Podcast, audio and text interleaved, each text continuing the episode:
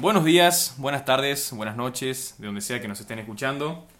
Les habla Bautista Paz y bienvenidos a este nuevo podcast llamado con el nombre de Comentando con Café. Les habla Bautista Paz y junto a mí, no estoy solo obviamente, se me están cagando de risa acá. Sí. Estoy con Nicanor Palacio Hola, mucho gusto. y Ricardo Laudani. Buenas, ¿cómo están? Bueno, les cuento. Eh, este es un proyecto, es algo que quería armar desde hace mucho tiempo. Nunca me había animado, la verdad. Sinceramente, es algo que había pensado. No es porque no me haya animado en realidad, sino porque es algo que, no sé, cuesta empezar y cuesta salir de esa zona de confort en la que yo estaba. Pero bueno, estando al pedo en este momento, me lancé y bueno, estoy grabando y no sé, no sé qué va a surgir, no sé qué, cómo va a salir, no sé qué será del futuro. Pero bueno, vamos a probar y que sea lo que Dios quiera.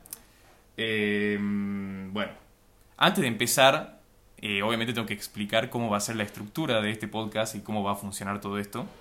Así que bueno, les voy anticipando, no hay una estructura fija, no hay nada que todavía esté fijado, que esté concentrado, que ya sepamos qué vamos a hacer. Pero eh, sí tengo un poco una idea de lo que quiero que sea este podcast. Eh, a ver, primero eh, tengo que hacer una aclaración. Este podcast nunca va a informar, no va a dar noticia de nada, porque nosotros tres no sabemos absolutamente nada de nada. O sea, realmente no somos expertos en nada, no buscamos eh, dar noticias sobre nada. Así que bueno, esa aclaración es fundamental y seguramente la haga en los futuros podcasts, porque bueno, me parece que es importante que todos sepan eso. Sí, acá ninguno somos periodistas, ninguno es profesional. Nadie sabe tres nada. vagos que estamos Apenas hablando tenemos estudio en ciencias políticas, pero va, engancha. Engancha. Cuestión, hecha la aclaración, ahora sí vamos a voy a intentar explicar un poco cómo es la estructura de todo esto. La idea es que este podcast sea para que para quienes nos, nos escuchan, digamos, de que sea algo para eh, para que ustedes, no sé, se salgan de ese de esta vida tan dura, tan difícil, ¿no? Eh, y sinceramente, como les dije, no tengo nada armado, pero tengo una idea de lo que, de lo que hacer. Y tengo tres temáticas fundamentales o tres sistemas que me gustaría implementar para este podcast a futuro. En primero, lo que vamos a hacer hoy es comentar un poco de las noticias de último momento. Son noticias eh, bastante simples por ahora. Sí, variadas, podríamos decir. Sí. Eh, no es nada eh, complicado ni, ni complejo. Vamos a terminar hablando de Rusia y Ucrania, obviamente, pero bueno. Eh, le vamos a dar una mirada mucho más descomprimida, por así decirlo, para que, como les dije, no, no, no, no somos expertos en nada y por eso vamos a dar este, este punto de vista más, eh, podríamos decir, juvenil, ¿no? La flayada juvenil. Bueno. Eh, No importa. Eh, bueno, entonces lo que vamos a hacer hoy es hablar de noticias y este va a ser un formato que me gustaría implementar. Otro formato eh, que tenía anotado es elegir una temática específica sobre cualquier cosa, un tema en específico y comentar sobre eso. Por ejemplo, y se me cagaban de risa cuando lo comenté, hablar de temas que tengan que ver con el amor, hablar de cosas que tengan que ver... Sí, se me, están, se me siguen riendo acá Gracias. hablar de, de temas que tengan que ver, no sé, con la amistad, que tengan que ver con, eh, no sé, cualquier tipo, un, tipo, centrar todo lo que es la charla en una temática en específico y que po- nosotros podamos comentar sobre eso. Eh, por último, este es un formato, el, el que más me gusta a mí, es implementar lo que sería entrevistas. Obviamente, eh, soy consciente de que este podcast eh, no lo va a escuchar ni mi vieja. no, lo va, a- claramente. no lo va a escuchar nadie. Tiene por lo menos por ahora. nomás, una de cada Totalmente. De nosotros mismos. Totalmente. Pero bueno, eh, me gustaría que si esto sale bien y si vemos que, que hay futuro, por así decirlo, eh, entrevistar a gente que obviamente eh, tenga algo que contar, tenga algo que, que, que dar a conocer a personas. Pero bueno, es algo, como te digo, un proyecto a futuro, digamos, algo que me gustaría hacer en algún momento. Habiendo hecho toda esta introducción y habiendo hecho la aclaración previa, digamos, ahora sí, vamos a comenzar con lo que es el podcast de hoy. Y hoy nos va a tocar hablar sobre noticias de las más diversas. Como van a ver durante todo lo que es el podcast, vamos a hablar y vamos a comentar de cualquier cosa. Así que nada. La idea, como saben, es que se, que se desconecten un poco de lo que es la, la vida dura y que nos escuchen a nosotros hablar boludeces o pelotudeces sobre cosas que pasan, por lo menos en el podcast de hoy. Ahora sí, empezando, comenzamos con la primera noticia, que es una noticia que, bueno, ya pasó hace mucho, pero bueno, me parece muy interesante de, de comentar y hablar, que es el halftime show del Super Bowl. como ustedes saben, hace poco, si no me equivoco, el 13 de febrero, vieron el nivel de investigación que tengo, el 13 de febrero se hizo el halftime show sobre el Super Bowl. A ver, seamos sinceros. Nadie de los que está escuchando esto, ningún argentino ni nadie vio el partido del Super Bowl. Ni siquiera sabíamos, digamos, quiénes estaban jugando. Es más, literalmente cinco minutos antes de empezar este podcast, buscamos sobre quién, quién mierda eran los que estaban jugando, digamos. Eh, pero bueno, No sé, la verdad. Siento que tengo el deber de, si vamos a hablar del, del Super Bowl, siento que tengo el deber de, eh, por lo menos, informar lo básico y lo elemental. El partido fue entre los Cincinnati, Cincinnati Bagels, creo que se llaman. ni, siquiera me- ni siquiera busqué bien el nombre. Ah, otro disclaimer. A lo largo de todas las noticias no vamos a pronunciar ni un solo nombre bien. Claramente Exactamente. somos de, de Tucumán, así que el inglés está ahí en el ausente. inglés o cualquier otro idioma que no sea el argentino. Eh, bueno, entonces los Cincinnati Bagels jugaron contra los LA Rams y terminaron ganando, ganando los LA Rams. Se me están cagando de risa. Eh, se me están- bueno. Se me muere Ricky, se me muere Ricky en este momento, pero bueno, no importa. Eh, dos personas, la computadora estúpido. Se me está muriendo Ricky en este preciso momento, no importa. Se nos cae el setup. Como, eh. como, se, como se habrán dado cuenta, este no es un proyecto para nada serio, pero bueno, no importa. Eh, nada. El partido lo ganaron los LA Rams, 23 a 20 si no me equivoco. Pero nosotros no venimos a hablar de Super Bowl. Claramente, como se habrán dado cuenta con lo que acaba de pasar recién, no somos personas serias ni tampoco venimos a hablar de nada. Sí, hace un favor, morir. Exactamente. Un poco de respeto para este podcast tan importante y de tanta calidad, digamos. Claramente. Pero bueno, cuestión. Eh, vamos a hablar de lo que es el halftime show, pero no nos vamos a centrar en toda la publicidad que se hace, porque todo el mundo sabe ya que el halftime show, el- lo, más, o sea, lo más importante del día del Super Bowl es el halftime show, por, creo que repetí como 10 veces el halftime show, no me importa. Eh, Chingue. lo importante es la relevancia y lo, no sé, me parece impresionante el nivel de llegada que tiene todo lo que se hace en ese entretiempo. Las mejores propagandas, las mejores publicidades se, se ponen, o sea, la- no, no sé la cantidad de plata que se Que se paga, mueve ahí. que se mueve ahí, que se paga para 5 segundos en ese entretiempo, digamos. Es impresionante. Pero bueno, como les dije, no me quiero centrar en todo lo que es el tema publicidad, que bueno, yo creo que podríamos hablar un largo, un, un- Un buen. un buen, buen, buen tiempo hablar de eso. De todos los temas podemos hablar un buen rato. verdad. Exactamente. Pero me quiero centrar más en lo que fue el show de Super Bowl. Como todos saben, eh, todos los años que se juega la final de Super Bowl se organiza un show eh, a hacer- invitando a los artistas más reconocidos. Se lo invitó a Michael Jackson, se lo invitó eh, The también a The. Weeknd. Maroon five. Exactamente, Bruno Mars. No sé si Dua Lipa. No, ¿No me suena? Ah, no, mentira. Dua Lipa fue la Champions. Así que. No, No. entonces Dua Lipa no, fue solo Champions. En Ven, 2018. ven, claramente no tenemos idea de lo que estamos hablando, pero bueno, no importa. Mientras, mientras ustedes se entretengan y se cagan un poco de risa, todo bien. Todo bien. Entonces, cuestión. Se organizó este, este evento y en este, y en este show, en este Super Bowl número 56 del año 2022, se llamó a Snoop Dogg, Mary J. Blake, que yo sinceramente no conozco tampoco, que se sepa mucho de música, pero no me sonaba de nada el nombre, a Eminem, Kendrick Lamar y Dr. Dre. 50 Cent. Eh, ah, sí, me olvidé. Ah. 50 Cent. También es que Cent. lo que pasa es que este show estaba eh, previsto para estos eh, artistas que mencioné, pero 50 Cent fue como la sorpresa, digamos, del evento. No sé si alguno de ustedes, do- vio, ustedes dos vio el show o no, o no tienen ni idea. No, Con una mano en el corazón. No lo vi. Perfecto. Pe- pero sí pude ver algunos videos de Eminem 50 Cent y estuvo bastante piola. No. Sí, le Yo- metieron bien. A ver, yo sinceramente soy una persona que no, como- como les digo, no estoy muy metido en el mundo ese de lo que vendría a ser rap, hip hop, todo eso. Pero yo lo vi, vi los 14 minutos y la verdad que estuvo muy bueno y vi que las críticas decían de que fue uno de los mejores Ah, halftime sí, es show verdad. de Que- toda la historia. Sí, Sí, sí, sí. Eh, También me imagino por la nostalgia y los raperos míticos, eh, míticos que han venido al no, show. claramente. Primero, no, no solamente son artistas míticos, sino que en Estados Unidos son Son top, De los top, top, top, y top. marcaron tendencia en su momento. Exactamente. Eminem cuando empezó nadie em, ha hecho un boom Sí, total. Eminem.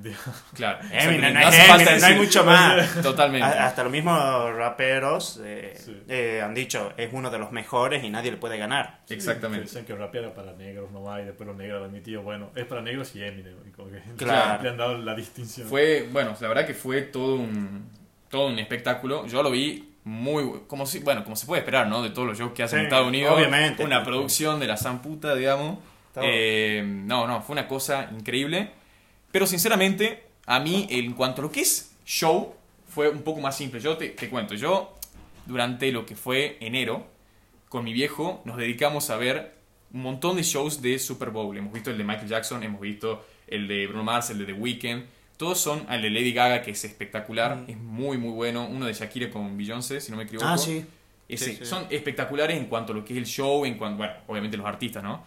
Pero este fue como más simple, no hubo tanto despliegue, Mm. pero hubo un alto nivel musical como era de esperar de esos. Claramente. Había algunos que parecían obras de teatro, más o menos. Exactamente. Era, era, era un poco más simple, pero bueno, creo que, que, bueno, lo que quisieron demostrar, eh, digamos, no, no era tanto un, un show súper explosivo, sino la calidad del artista, ¿no? Que es lo más importante. Cuestión que, eh, bueno, en cuanto al show fue espectacular, o sea, como sabemos, están a otro nivel los Yankees para hacer todo este tipo de eventos, pero lo que ahora quería destacar es el tema de las polémicas que hubieron con el halftime show, que fue principalmente lo que hizo Eminem, lo que hizo Snoop Dogg y lo que hizo Dr. Dre. Les cuento. Eh, la NFL aprobó obviamente el show, pero dio ciertas pautas o ciertas prohibiciones o ciertas cosas que no podían hacer los artistas durante lo que es el show. En cuanto a lo que es eh, Snoop Dogg, si no me equivoco, creo que le habían prohibido llevar cierta ve- vestimenta que se, que se lo ligaba con una banda eh, De gangsta, de me gangsta, del de- barrio. Exactamente. Ah, después también se prohibió hacer comentarios alusivos a lo que es eh, dañinos a lo que es la figura de la policía, todo eso. Que como sabemos, todas estas canciones, o muchas de las Están canciones rap, todas en contra están todo con en contra y policía. hay mucho, sí. hay mucho insulto, digamos, a lo que es la figura del policía, por así decirlo. Sí, habían, habían dicho en específico que no digan la frase fuck the police. Exactamente, exactamente. Pero, la más, el- pero la- una de las prohibiciones más importantes es que se le había prohibido a Eminem hacer, arrodillarse y hacer el gesto que hizo, eh, si no me equivoco, acá lo, lo tengo anotado. eh, Ah, arrodillarse con el puño y levantar la mano. Sí, que es un gesto que había hecho eh, un jugador, eh, creo que si no me equivoco en 2018 2019, había hecho uno, un jugador de uno de los equipos, eh, un jugador obviamente afroamericano, digamos, que se arrodilló y eh, lo terminaron sacando de la liga de la NFL, lo sacaron de lo que es el equipo, Ah, porque por... Es más, muchos dicen eh, que ese, ese gesto que hizo eh, eh, significó, digamos, o dio el, fue el primer paso a lo que es todo esto de Black Lives Matter, Claro. digamos. Sí, que ahora es súper usado el gesto. Exactamente. No sabía que venía de ahí. No, el, No, el tampoco. jugador, el jugador se arrodilló de- de- en medio de lo que es el himno de Estados Unidos y después declaró de que él eh, no iba a manifestar respeto a una bandera en la cual a la- una bandera de un país la cual tiene tanta violencia contra lo que es la gente afroamericana. Bueno, cuestión. Ese gesto ya es mundialmente conocido ahora a día de hoy en Sí. Estados Unidos y se le había prohibido a Em- Eminem hacerlo durante lo que es el show. ¿Qué hicieron estos tres? Obviamente no les importa nada. Todos sabemos cómo son. Se lo pasaron por los huevos. Eh, y, a ver, primero Snoop Dogg fue con toda la ropa y la vestimenta que se le había prohi- prohibido usar.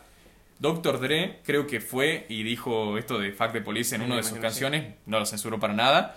Y Eminem, lógicamente, se arrodilló. Luego de terminar eso fue creo el, el boom de, uh, el Claro. boom de todo NFL. Te- que- sí, fue, eso explotó. Eh, me gustaría, obviamente, que en un futuro, si la producción de esta mejora. bueno, les cuento, les cuento un poco, ya que estamos. Estamos grabando ahora con, un- con el micrófono del celular, literal con auriculares. Y el trípode, para que suene bien, son unas carpetas. O sea, esto, eh, si bien la, la situación es lo más triste del mundo. Sí, la verdad que lo más caro acá es el café que nos ha hecho Ricky. Qué bien. Exactamente. Que bueno, otra cosa que me olvidé, para que se den cuenta la, calidad que tiene este podcast, me olvidé de mencionar, comentando con café, la particularidad que tiene es que siempre vamos a tener que estar tomando café, aunque acá en Tucumán hagan 350 grados, nosotros vamos a estar tomando café. Pero bueno, no importa. Cuestión. Eh, lo que estaba diciendo es que me gustaría que en algún momento, en algún futuro, estaría bueno eh, poder agregar videos o poder agregar un poco de... o grabarlo con cámara y mostrarles a ustedes básicamente el gesto. porque sé que es difícil eh, escuchar el podcast y no, y no ver lo que estamos comentando. Pero bueno, nada. Este es el formato, es lo que tenemos y así nos arreglamos, digamos. La idea es que para el año que viene podamos ir al Super Bowl a verlo personalmente. Sí, Ah, sí. Que venga la NFL y digan, Sí, chicos, vengan desde el... Pero ¿de- bueno. ¿Dónde estamos? ¿Tercer mundo? ¿Dentro del tercer mundo?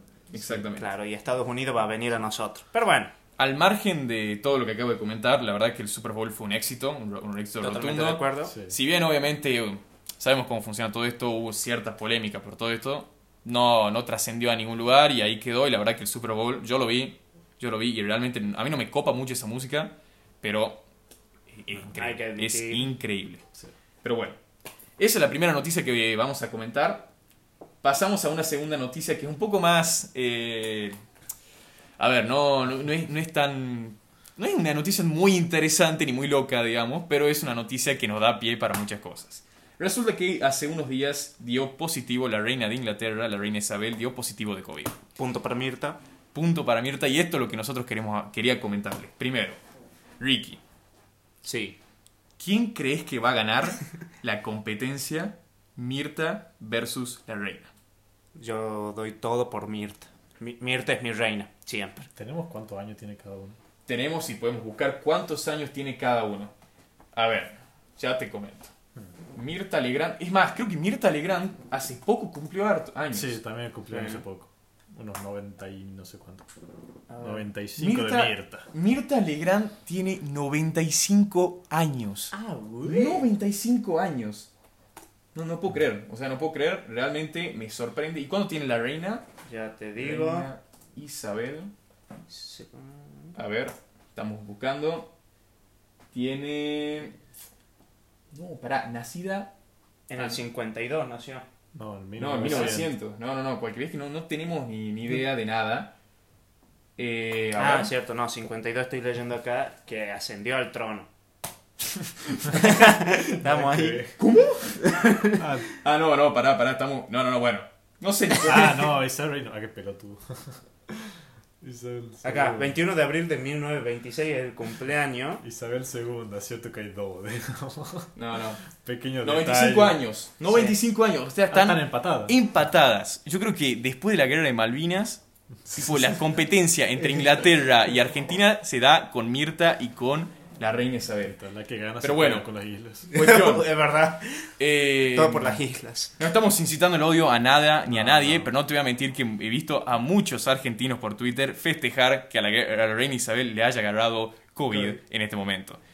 A ver, yo sinceramente no sé quién la tiene más complicada, pero tengo que admitir que he visto fotos, bueno, obviamente todos sabemos quiénes son cada una, y a Mirta Legrand se la ve espléndida. Ah, Se sí, la ve espectacular. No, no, fuera joda. O sea, vos la ves y te juro, no puedo creer No que parece que tiene. 95 años. No. No. La reina Isabel sí la ves como un poco más Claro, la ve más chacha, por decir. más chaca, digamos. Claro, que vos ves que camina así. eh, Sí, sí, tiene como ya- En cambio, vos ves a Mirta así con los Mirta- vestidos derecha, hablando. Obviamente todo. tiene, tiene todo un Sí, obviamente. preparación para salir así, una no es, es una de las más famosas de toda De Argentina. toda Argentina, no sé si. Latinoamérica. Sí, yo iba a Yo creo que sí es reconocida de Latinoamérica. Tipo, creo. iba- yo iba a mencionar que como bueno. Mirta es como actriz, está toda preparada, qué sé yo, pero la otra es la reina de Inglaterra, como que tampoco que la está intentando hacer vieja a propósito. La señora tiene sus cuidados. Mira, obviamente, obviamente que sí, estoy totalmente de acuerdo, pero vos sabés que eh, a, mí, a mí lo que me,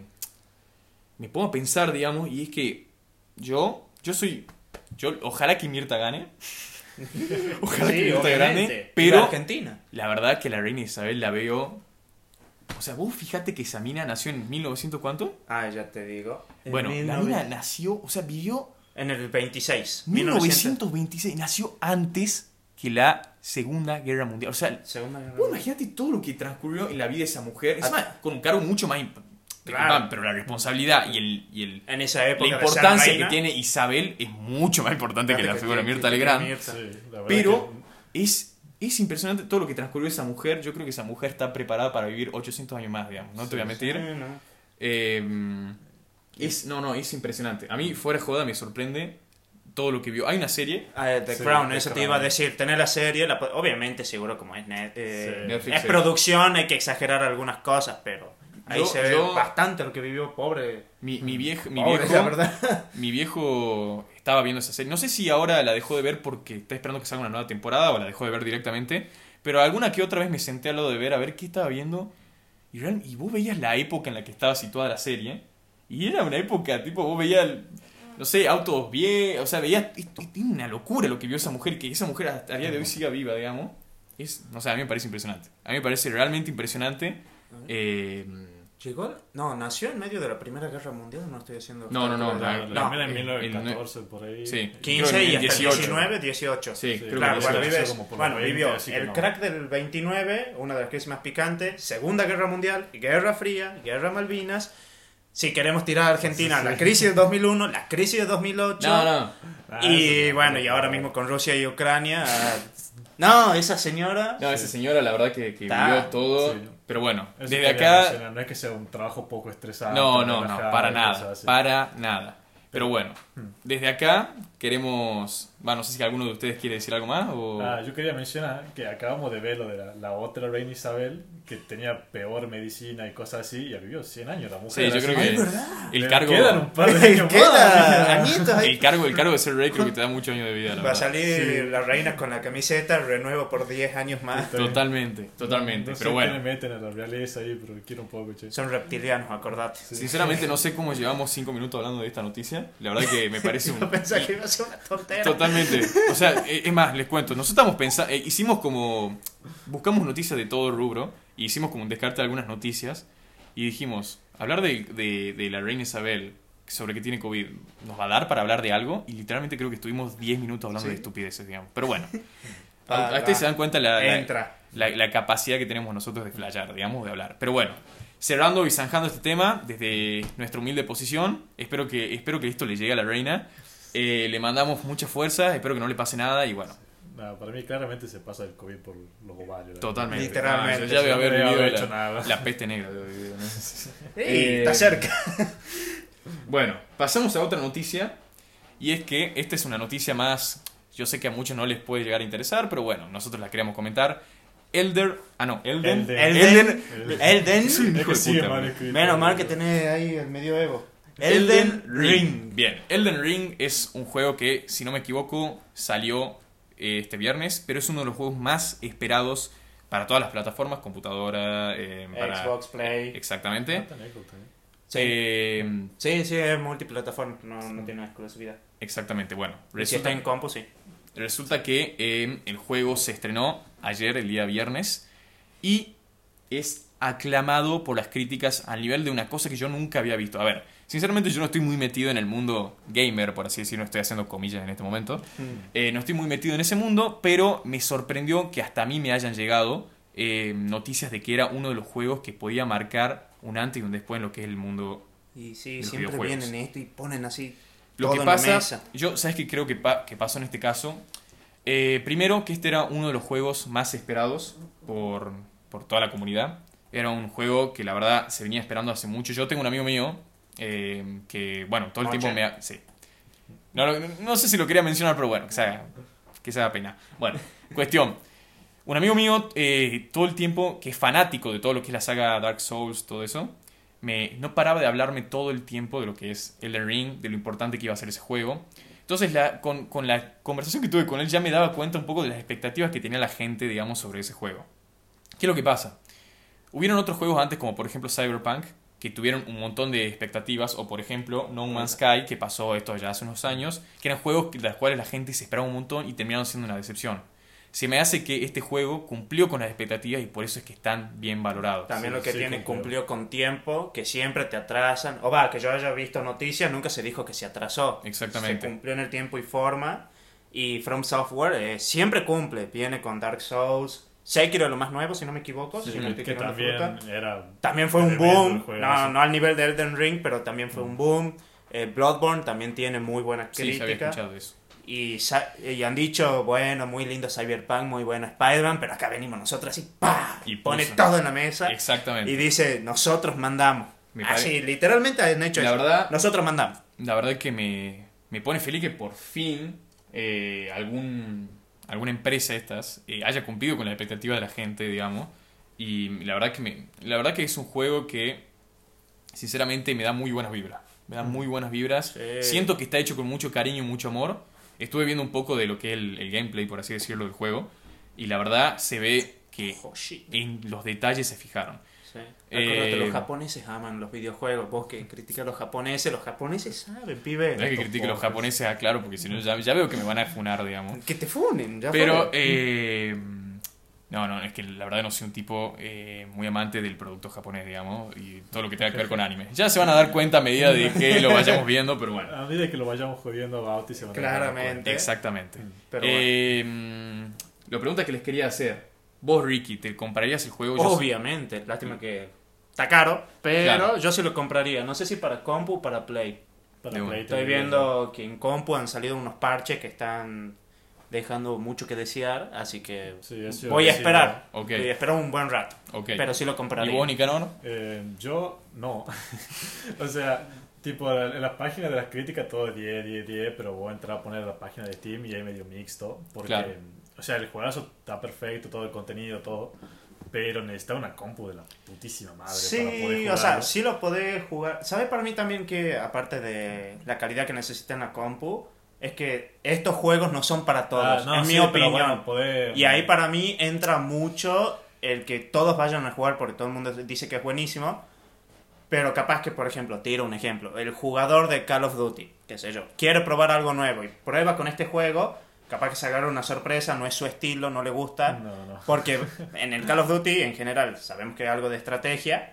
Pero vos vas en general y te vas a matar. En cambio acá tenés que jugar con mucha estrategia. Si te matan, perdés todo, volvés a empezar. En general siempre se mantuvo así Son From más Software. duros los juegos. Entonces, ¿no?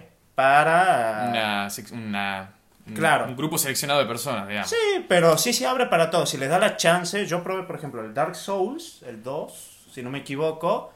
Y para mí fue un embole, no te lo voy a negar, Claro. porque no estaba acostumbrado a esta mecánica. Yo sí me gustan esos juegos, pero unos más Claro. eh, de ataque. Podríamos decir que no, no es un Fortnite, digamos. No, No, no, no, si no vos sabés que... No, el Fortnite no me gusta. Que Cáguense al que le guste, no, no nos gusta el juego sí, ese. no, te entiendo, te entiendo. Pero bueno, eh, pero se lo puede probar y sí sabes que podés disfrutar.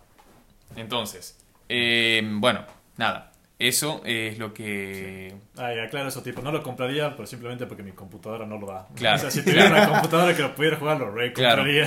En, en nuestra extenante investigación sobre las noticias que estamos hablando, vimos que en Steam tiene varias críticas, obviamente, en cuanto a lo que es, más bien, Eh, performance. Desarrollo del juego, todo eso, pero sinceramente, la gente que critica por bugs o por cualquier otro tipo de cosas que puedan aparecer, es un juego que ha salido hace literalmente un día. Es obvio, Obvio, digamos, sí, de que también. bugs va a tener... Y con tanta ampliedad, tanta ambición lo que tenía. Excepto Totalmente. Cyberpunk, que, que, bueno, eso... Era un, Es un era- tema. El juego era un bug, digamos. Era un bug. Ese es un tema que la verdad que podríamos hablar otro día, Sí. pero bueno. Eh, la verdad que nada. Sí. eh, No, además, a medida que mejoran los computadores y que lo vas parchando y cosas así, el parchando. juego eventualmente solo se arregla. Claro, pero lo importante es que salió a tiempo, salió bien, obviamente como todo juego tiene bugs, historia, pero salió la- bien, la historia, Claro. la jugabilidad, mantiene la esencia de esta empresa From Software. Así que bueno, Buenísimo. está para gastarse los dólares. Sí, ¿no? Pasamos a otra noticia que tiene que ver un poco también con el mundo de lo que es el entretenimiento, que es la película que se va a estrenar este año acerca de la vida de Elvis Presley.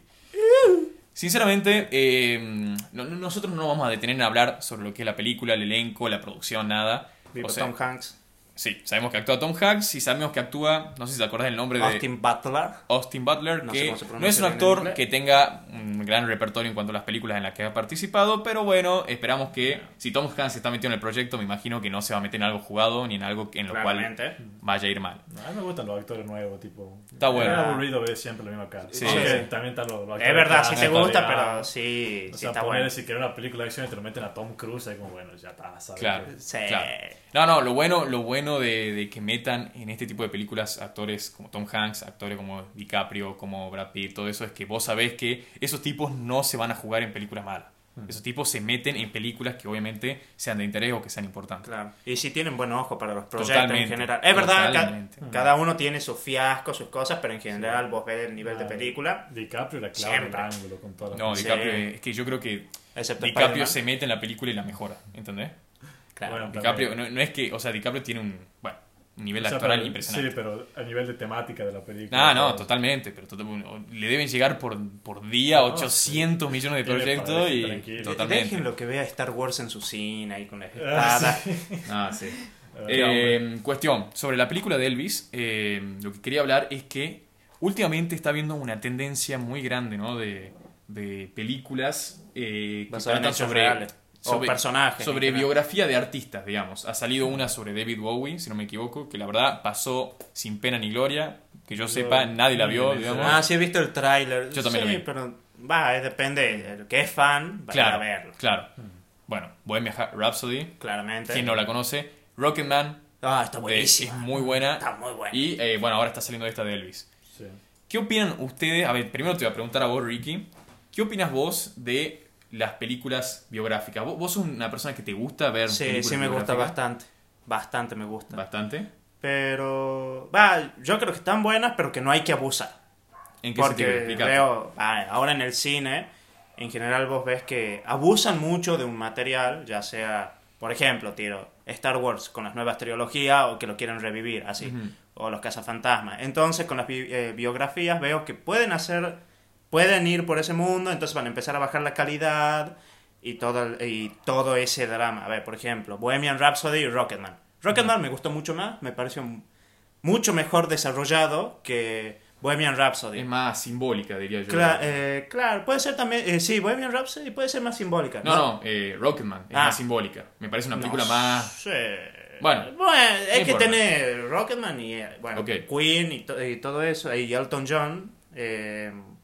Hay que ver que cómo las desarrollan, para mí es lo más importante. Es verdad, algunas cosas se exageran para hacer mejor eh, eh, el entretenimiento y otras que se sacan porque capaz que Claro. es más fuerte, no es para todo Claro. público y cosas que, que la familia de ya sea Elvis, eh, Elton John o tal, no quieren ver. Bueno, eh, perdón, hago una, una aclaración. Se me, se me- acabo de acordar otro tipo de películas barra series, como por ejemplo Luis Miguel, Luis Miguel. como por ejemplo todo esto, digamos. Sí. O sea, todo The- esto, hay un The montón. Crown capaz que podría entrar. porque como The Crown es biográfico, claro, juntas, claro. digamos, Pero The realeza. Crown es más, no es una biografía de la reina, creo yo, sino Sí, que es como una cosa histórica. la evolución de la realeza, digamos, Sí. a medida del al, al paso del Claramente, tiempo. si quiere Obviamente, mostrar la evolución. lo que pasa es que, como acabamos de decir, la reina está hace 50 siglos, entonces la reina siempre va a aparecer, digamos. Siempre. Pero, pero bueno, sí es una. No, no es tanto la biografía de la reina, creo yo. Igual no la vi, ¿no? Capaz, capaz estoy hablando cualquier cosa. Capaz que sí una biografía de la reina. pero bueno. Eh, 50-50. es que hay un montón de personajes. Claro, es que Totalmente. te- Margaret Thatcher. Sí, sí, sí la vi. Vos, Nicanor, ahora. Como un Te- argentino alabando a Margaret Thatcher. No, mentira. No, no, no, no, pone controversial acá. Eh, Bardo, armemos si a querés. vos, Nicanor, te hago una pregunta. ¿Vos viste películas de estas o series biográficas de las que estoy- te estoy hablando? Eh, The Crown la quiero ver y vi. Ahí se me dio el nombre de la de Freddie Mercury, no me sale. Bohemian Rhapsody. Bohemian Rhapsody. Eh, me encantó Bohemian Rhapsody, la verdad. Y si estoy a favor de estas películas biográficas, te, te ayudan. a- Biográfica, no bibliográfica. Eh, es disléxico el vaguito, perdónenlo. Eh, bueno, cuestiones sí me gustan y eh, como que se aprenden cosas. Y, y- está bueno el contenido, la verdad. Tampoco se vayan a zarpar y pongan cosas que no, no son verdad, todo eso. Eh, y sí, como que una basta, ¿viste? No, va para, no da para que hagan tres películas de Freddie Mercury o una cosa así. Es que no, tampoco lo van a No, hacer, digamos. tampoco a no pueden digamos. hacerlo, es como. No, porque ya, ya has contado todo lo que más creo. Eh, así que sí, sí me gustan y sí estoy a favor. A ver, yo, yo voy a hablar ahora de mi opinión con respecto a todo esto. Yo vi varias películas eh, biográficas, o sea, va, no varias, vi algunas. Rocketman la vi, me encantó Rocketman. Es una película que eh, no, he, no he escuchado que haya pasado como una película muy buena. Fue, Yo, fue nominada. ay, Sí, Tyron, creo que es el actor, fue nominado al Oscar ah, mejor actor. fue nominado. No, es que la, la- realmente. Ves que yo hablo de la ignorancia, ¿no? Sí. Eh, pero. No, no, no. Mucha gente dice que eh, Bohemian Rhapsody es mil veces mejor. A mí, sinceramente, me gustó mucho más Rocketman. No, Concuerdo. Yo, no vi Rocketman, la verdad. pero Concuerdo Bohemian totalmente, Rocketman me gustó más, Y yo- mejor desarrollado. Y, y lo bueno que tengo es que yo, eh, al, ver, al momento de ver las películas, no conocía mucho sobre la vida ni de, ni de Freddie Mercury ni de Queen. O sea, cuando vi Bohemian Rhapsody, Rhapsody y tampoco sabía mucho de la vida de Elton John cuando vi... eh, eh, o sea, no, no tenía ningún tipo de sesgo sobre ninguna de las dos películas.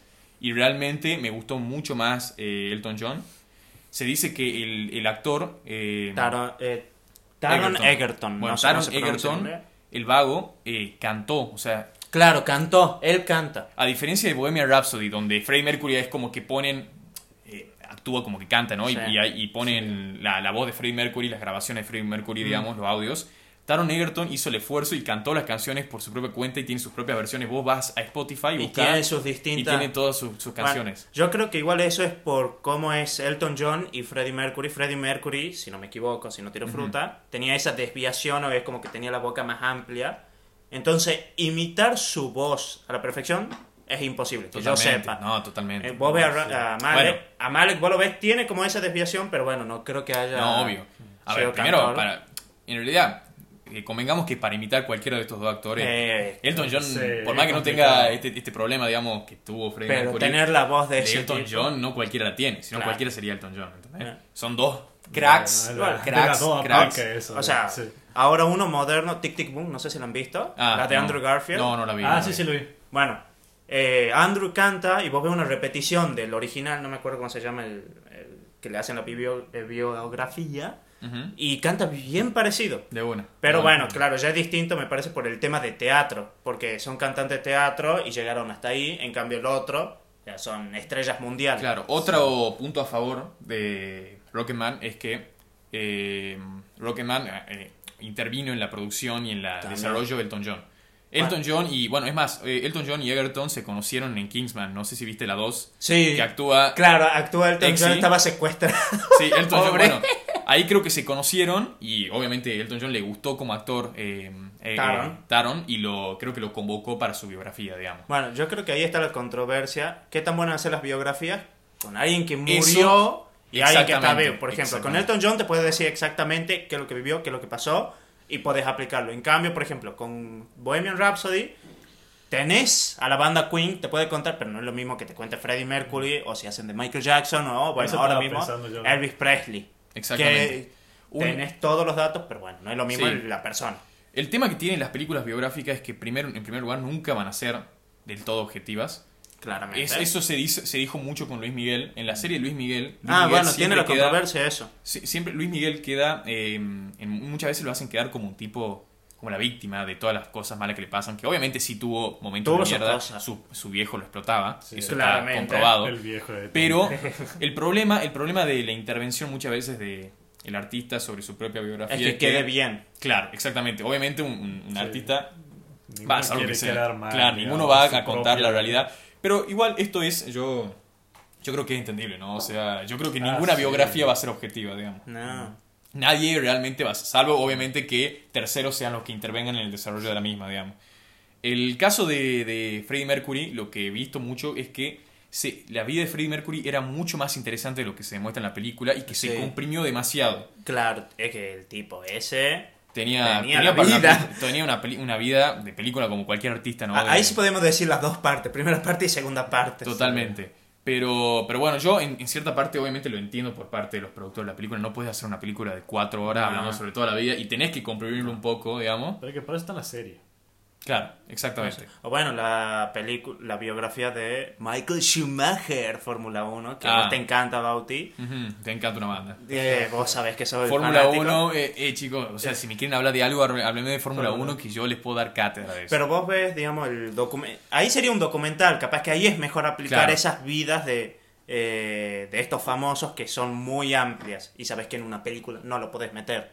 Yo opino así, vos ves Michael Schumacher, Claro. tenés la familia, los ex pilotos, los, los directores de la FIA, y te van hablando, y vas viendo, es un documental, te explican cómo es todo. Claro, claro.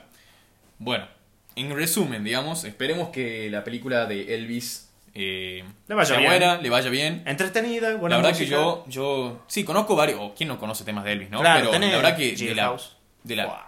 Sí, sí, no, yo de la vida del tipo igual, la verdad que no tengo ni la más pálida idea, o sea, no tengo idea. Mm. Puede llegar a ser una película interesante, como, como dijimos, Tom Hanks actúa, digamos, o sea, tiene que ser un, esa película tiene que ser un sello de que va a ser buena película. Claro. Eh, pero nada, eh, nada, eh, queríamos comentar un poco sobre este tema. Y bueno, pasamos a nueva temática. Esta, eh, tengo que admitir que la verdad no tengo ni idea, digamos. La propuso Ricky. Pero bueno, ahora Ricky nos va a dar cátedra sobre esto. Yo la vendí por Sony- ya me dejó en modo. Sí, Ricky, te- yo me desentiendo Ya, de esta sí. noticia. Eh, Sony publicó un nuevo, o creó en realidad un nuevo VR que ya está a la venta, me imagino, no sé. Eh, no, todavía no. Ah, ¿todavía Solo no? se presentó. Ok, Ah, se presentó una Ah, nueva... no. Ah, entonces viste el otro. Ah, el 1, la versión 1. Bueno, Ricky da cátedra. Las cuatro. Se, Lo Ah, sí, ¿qué? se presentó un nuevo VR, un nuevo... Virtual Reality. Exactamente. Que parece que innovó en un montón de aspectos y en un montón- de características. Igual nosotros, ya le a la cara a Ricky que la verdad se está quedando en... Si no, se, no, no sabemos más información sobre esto, pero sí me quería detener un poco a hablar en... ¿Qué opinan de tema de la, la realidad virtual en cuanto a lo que son los videojuegos? Primero, comencemos con Ricky que ya lo veo con ganas de hablar. Quiero chichotas. No, Ricky, no, no, no, ya- ya- ya- así, así se empieza, así se empieza mal. Funadísimo. O sea, no, te- pero sí está piola. A ver, bueno. ¿Cuál es la pregunta? Y nos pongamos serio, entre comillas. Bueno, intentamos poner serios. Aparte de las chichotas. Eh, bueno, cuando tu vieja escuche esto me voy a cagar de risa, ¿no? Pero bueno. Sí, no. Eh, ¿Vos crees que el mundo de la realidad virtual eh, recién está dando sus primeros pasos y que en, en cuánto tiempo crees vos, digamos, de que esto va a ser una normalidad, digamos? ¿O, o cómo crees que va a evolucionar esto a futuro, digamos? Yo creo que depende mucho de las empresas. Porque, por ejemplo, vos ves Hay empresas que se están metiendo de lleno. digamos, Claro, pero todo ¿cuál es el tema a lo que me refiero? Eh, bueno, hablando de Elden Ring, Cyberpunk, vos ves las empresas se mantienen en las consolas todavía. Pero después, bueno, tenés a Sony, tenés a Oculus Rift que se están metiendo en la realidad virtual. Eh, ahora Facebook se metió en el metaverso. Eh, Oculus Rift, no sé si es de Microsoft, eso yo tengo mi duda. Pero Microsoft, Microsoft tampoco va a dudar. También tenés para los celulares. Viene para quedarse, obviamente. El tema es cómo lo apliquen y cómo lo quieren desarrollar. Si lo quieren mantener tal como está o quieren indagar y hacer una inmersión total del cuerpo para, si es que han visto, el anime Sword Art Online es el claro ejemplo, que se ponen un casco y entran directamente al juego. Y el juego te, te hace sentir gustos, dolores, todo. Que hoy en día no tenemos eso. Sí, Me imagino- medio años luz de eso Claro. todavía, Bueno, no, supuestamente decía 2022 Sword Art Online. ¿Qué estam- ¿En qué año estamos? Eso es un anime, Ricky. Dame una No fuente de importa, es un anime. ¿Cuál es? Eh, igual, yo creo que lo que dice Ricky tiene un muy buen punto. Me parece que el futuro es la inmersión total. Sí. Obviamente, Seguramente se apunta a eso. y mucha Claro. gente cree que eso va a pasar en 100 años. No, No, no, O, o- o- no, no, no, pero una inmersión del, del- del estilo lo que no, dice Ricky. no, Sigo 100 diciendo años no 100 creo. años mucho. Es mucho. De todas formas, yo, yo sinceramente pienso que esto está, sinceramente, como avanza la tecnología. Sí. Porque yo, yo, yo tengo que explicar una cosa. Un, mi viejo me, me contó que él leía un libro que tenía que ver con el tema de lo que es la evolución eh, tecnológica. Sí. Nosotros ahora estamos av- avanzando exponencialmente. ¿Qué quiere Sí. decir? Estamos en el boom. Estamos en el boom y, y cada vez se avanza más rápido. Eso es lo que para mí es una, es una locura, digamos. Que antes, antes los descubrimientos se hacían cada 50 años, cada 100 años. Y ahora estamos haciendo. Ahora se hacen cada dos años, tenemos una cosa nueva. Claro. Eh, yo pienso que esto de la inmersión total, como lo dice Ricky, que vos por ahí capaz que si va, esto es un anime o esto es algo ficticio, yo creo que no estamos muy alejados Ah, de no, ese yo no digo eso. Yo digo que Ricky, de hecho, sí, para el 2022, pero 2023 es la fecha que te da en el anime, digamos. Claro. Eso Ah, es lo que me en el Claro, anime. Claro, no, bueno. Por eso hago No, como no el sé si estamos tan cerca de eso, No, pero yo no, creo no. que yo, yo creo que voy a envejecer metido en una computadora, metido Pues, en un... Bueno, eh, Ese es mi objetivo, boludo. claro, ese es el O objetivo sea, de todo. Bueno, si no te eh, podés mover, metete en realidad Sí, ya una persona. Bueno, en el anime hay muchas cosas de eso, que había una chiquita con una enfermedad, no se podía mover y para curarla, curarla la inmergen en Claro. el mundo. Va, no para curarla, sino por. Bueno, no para- nada más. Claro, que evitar disfrute, que, que disfrute su vida porque vos te podías mover, oler, comer, moverte Claro, por todos sí. los mundos. Literalmente un mundo aparte. Es un Eh, mundo aparte, va para, va para quedarse. Sí, para mí eso va a quedarse. Y sinceramente, eh, no, a mí, a mí realmente, yo soy un poco viejo de mierda, ¿no? Pero a mí me preocupa ese mundo. A mí me... me, me- Es que sí puede ser preocupante porque pueden haber cosas si te, eh, sobre la realidad virtual y pueden tocar mucho el tema de eh, las neuronas, el cerebro. Si hablamos de sí. la inmersión total. yo, yo no hablo tanto ahora. de, de salud física, sino de salud mental. También O sea, puede ser. A mí me parece un poco triste que una persona, eh, en vez de querer vivir una vida real, Real. digamos, juntarse con amigos, no sé qué, que decida meterse en un mundo virtual. Es que capaz que tenés otra visión desde fuera y el chico este tiene otras No, cuestiones. no, totalmente, totalmente, pero es que me parece que, eh, no sé, a mí me da un poco de, de pena, digamos, de que... Porque Claro. yo, yo te explico, a mí Sí. me, yo lo que hablaba con un amigo la otra vez es de que el tipo eh, antes se, se- lo que se pensaba que el futuro iba a ser es expandir los horizontes de- del, del ser humano a otros planetas. O sea, la gente decía, uh, ahora se- en el futuro se va a poder viajar a otros planetas, no sé qué, a otro, en el futuro se va a poder conocer otros lugares No estamos fuera de lo que es la plena- no, el planeta Tierra. Ya pero para mí, del podcast vamos a hablar un poco más de esto. totalmente. Sí. Pero para mí el futuro ahora es, en vez de expandir los horizontes a otros lugares, Se es expandiendo hacia adentro. expandirse, claro, hacia adentro. Es cada vez reprimirse más en un lugar, digamos. Obviamente esto es una cuestión... A mí me fascina el tema de lo que es la Mm. tecnología, me encanta hablar de estos temas. Y obviamente no soy un tipo que tampoco tenga mucho conocimiento científico, ni tampoco tenga mucho conocimiento sobre estos temas. Me encantaría, como saben, en un futuro hacer encuesta, y eh, entrevista y preguntarle a alguien que verdaderamente sepa cuál es su posición al respecto. Pero a mí realmente me... me- yo soy un poco old, school, digamos. O sea, a mí me da un poco de, de- de pena, digamos, que una persona de, prefiera, digamos, como encerrarse o, re- o sea, estar como con un casco así metido en la cabeza en un mundo virtual que vivir la vida real, digamos. Obviamente igual, cada uno tiene su perspectiva Sí. y ahora sí te dejo hablar, Nicanor, pe- perdón Sí. que tenía mucha ganas. Eh, no, pero ten en cuenta que lo mismo has dicho con la computadora y el internet. Tipo que. mm, O sea, ya pasa eso, digamos. Ya hay un vaguito encerrado jugando a la computadora las 24 verdad, horas del Totalmente, día. totalmente. Eh, que lo mismo decían con tipo el internet o la computadora, que decía cosas tipo tristes o que se podía desarrollar el- eh, la realidad virtual en una forma que no está buena, digamos. Ya el internet, así, digamos. No, Ya hay un totalmente. montón de comunidades bien turbias, todo eso. Y ya de, lo de que la gente quiera pasar tiempo con la cosa esta metida en la cabeza, ya lo hacen de una forma peor, digamos. Totalmente. O sea, eh, ya y- están sentados con- pegados a la pantalla. Igual yo, por así. ponerme en defensa de la realidad virtual, que vos Mm. decís que se encierran, al encerrarse van a estar con gente conectada, por lo menos, y van a interactuar. En cierto punto, entre comillas, sí vas a interactuar y vas a ser social. Claro. Pero obviamente va a depender cuándo se conecten los chicos, cuándo te conectes vos y Es todo que a eso. mí me pasa, me- me- lo comparo, por ejemplo, con una llamada telefónica o con... Yo, por ejemplo, cuando... O sea, no es lo mismo, por ejemplo, ahora yo tengo... explico, tengo unos amigos que están ahora en Estados Unidos haciendo un work and travel. eh, y no es lo mismo hablar con ellos por llamada telefónica que eh, tenerlos cara a cara, Claro. frente, verles la cara y hablar con ellos, Sí, digamos. yo también tengo amigas que viven en otras provincias y cosas Y no así. es lo mismo, no, no es lo mismo. lo mismo. Yo creo que esto de la realidad virtual va a ser, va a ser similar, digamos. O sea, eh, obviamente va a estar mucho más perfeccionado en un futuro y va a ser como casi verlo cara a cara, pero no sé, a mí, no Bueno. sé, a mí me da, me Si, da cosa, digamos. si hacemos la inmersión total, podrías sentir, o bueno, supuestamente hay noticias, hay guantes que vas a sentir el tacto. Entonces, Ah, sí, eso se supone que se está Se haciendo, supone que todo. se está haciendo, o sea, se supone que cuando vos entras a la realidad virtual lo puedas ver, tocar, sentir, todo. Claro. Que sea como estamos ahora mismo y también sea lo mismo virtual. Eso es lo que se querría lograr. Pero bueno, de todas formas, no sé, negarse o, o luchar contra eso es imposible porque esto es un mundo inevitable, algo que va a terminar pasando. Lamentablemente, al guste al quien le guste, esto va a pasar porque ya está pasando. Estamos viviendo esta época de un mundo nuevo que no sabemos hacia dónde se dirige, digamos, no sabemos para qué camino va a tomar, digamos, con Sí. todos estos quilombos. Bueno, Eso quería hablar también, tipo que vos decías que se iba expandiendo, qué sé yo. La, la realidad virtual empezó siendo el cosito para los jueguitos.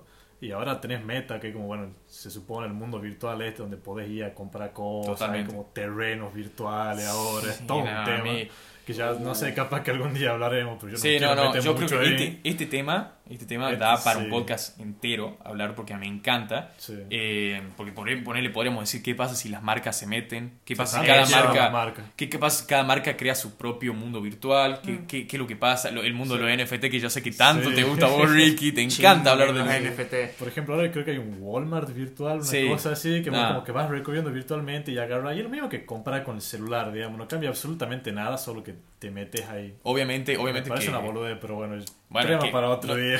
no- o sea, no es una boludez porque es para mí un primer paso, Eh, sí. pero Ah, ya sí, en un también, futuro, en un futuro Claro. se va a ir mejorando. Pero bueno, También es depende de los tiros. A ver, si hablamos solo de Sony o de Oculus, es entretenimiento. Entonces, es muy distinto a lo que estamos poniendo, que eso ya es más la tema Claro. Sí, social y realidad. meta, digamos, Claro. eso. Hablando virtualmente y de diversión, a mí me va. Agarrar una espada o matar Ah, a sí. Yoda de la nada con, con un arco y flecha, nada que ver. Claro. De entretenido.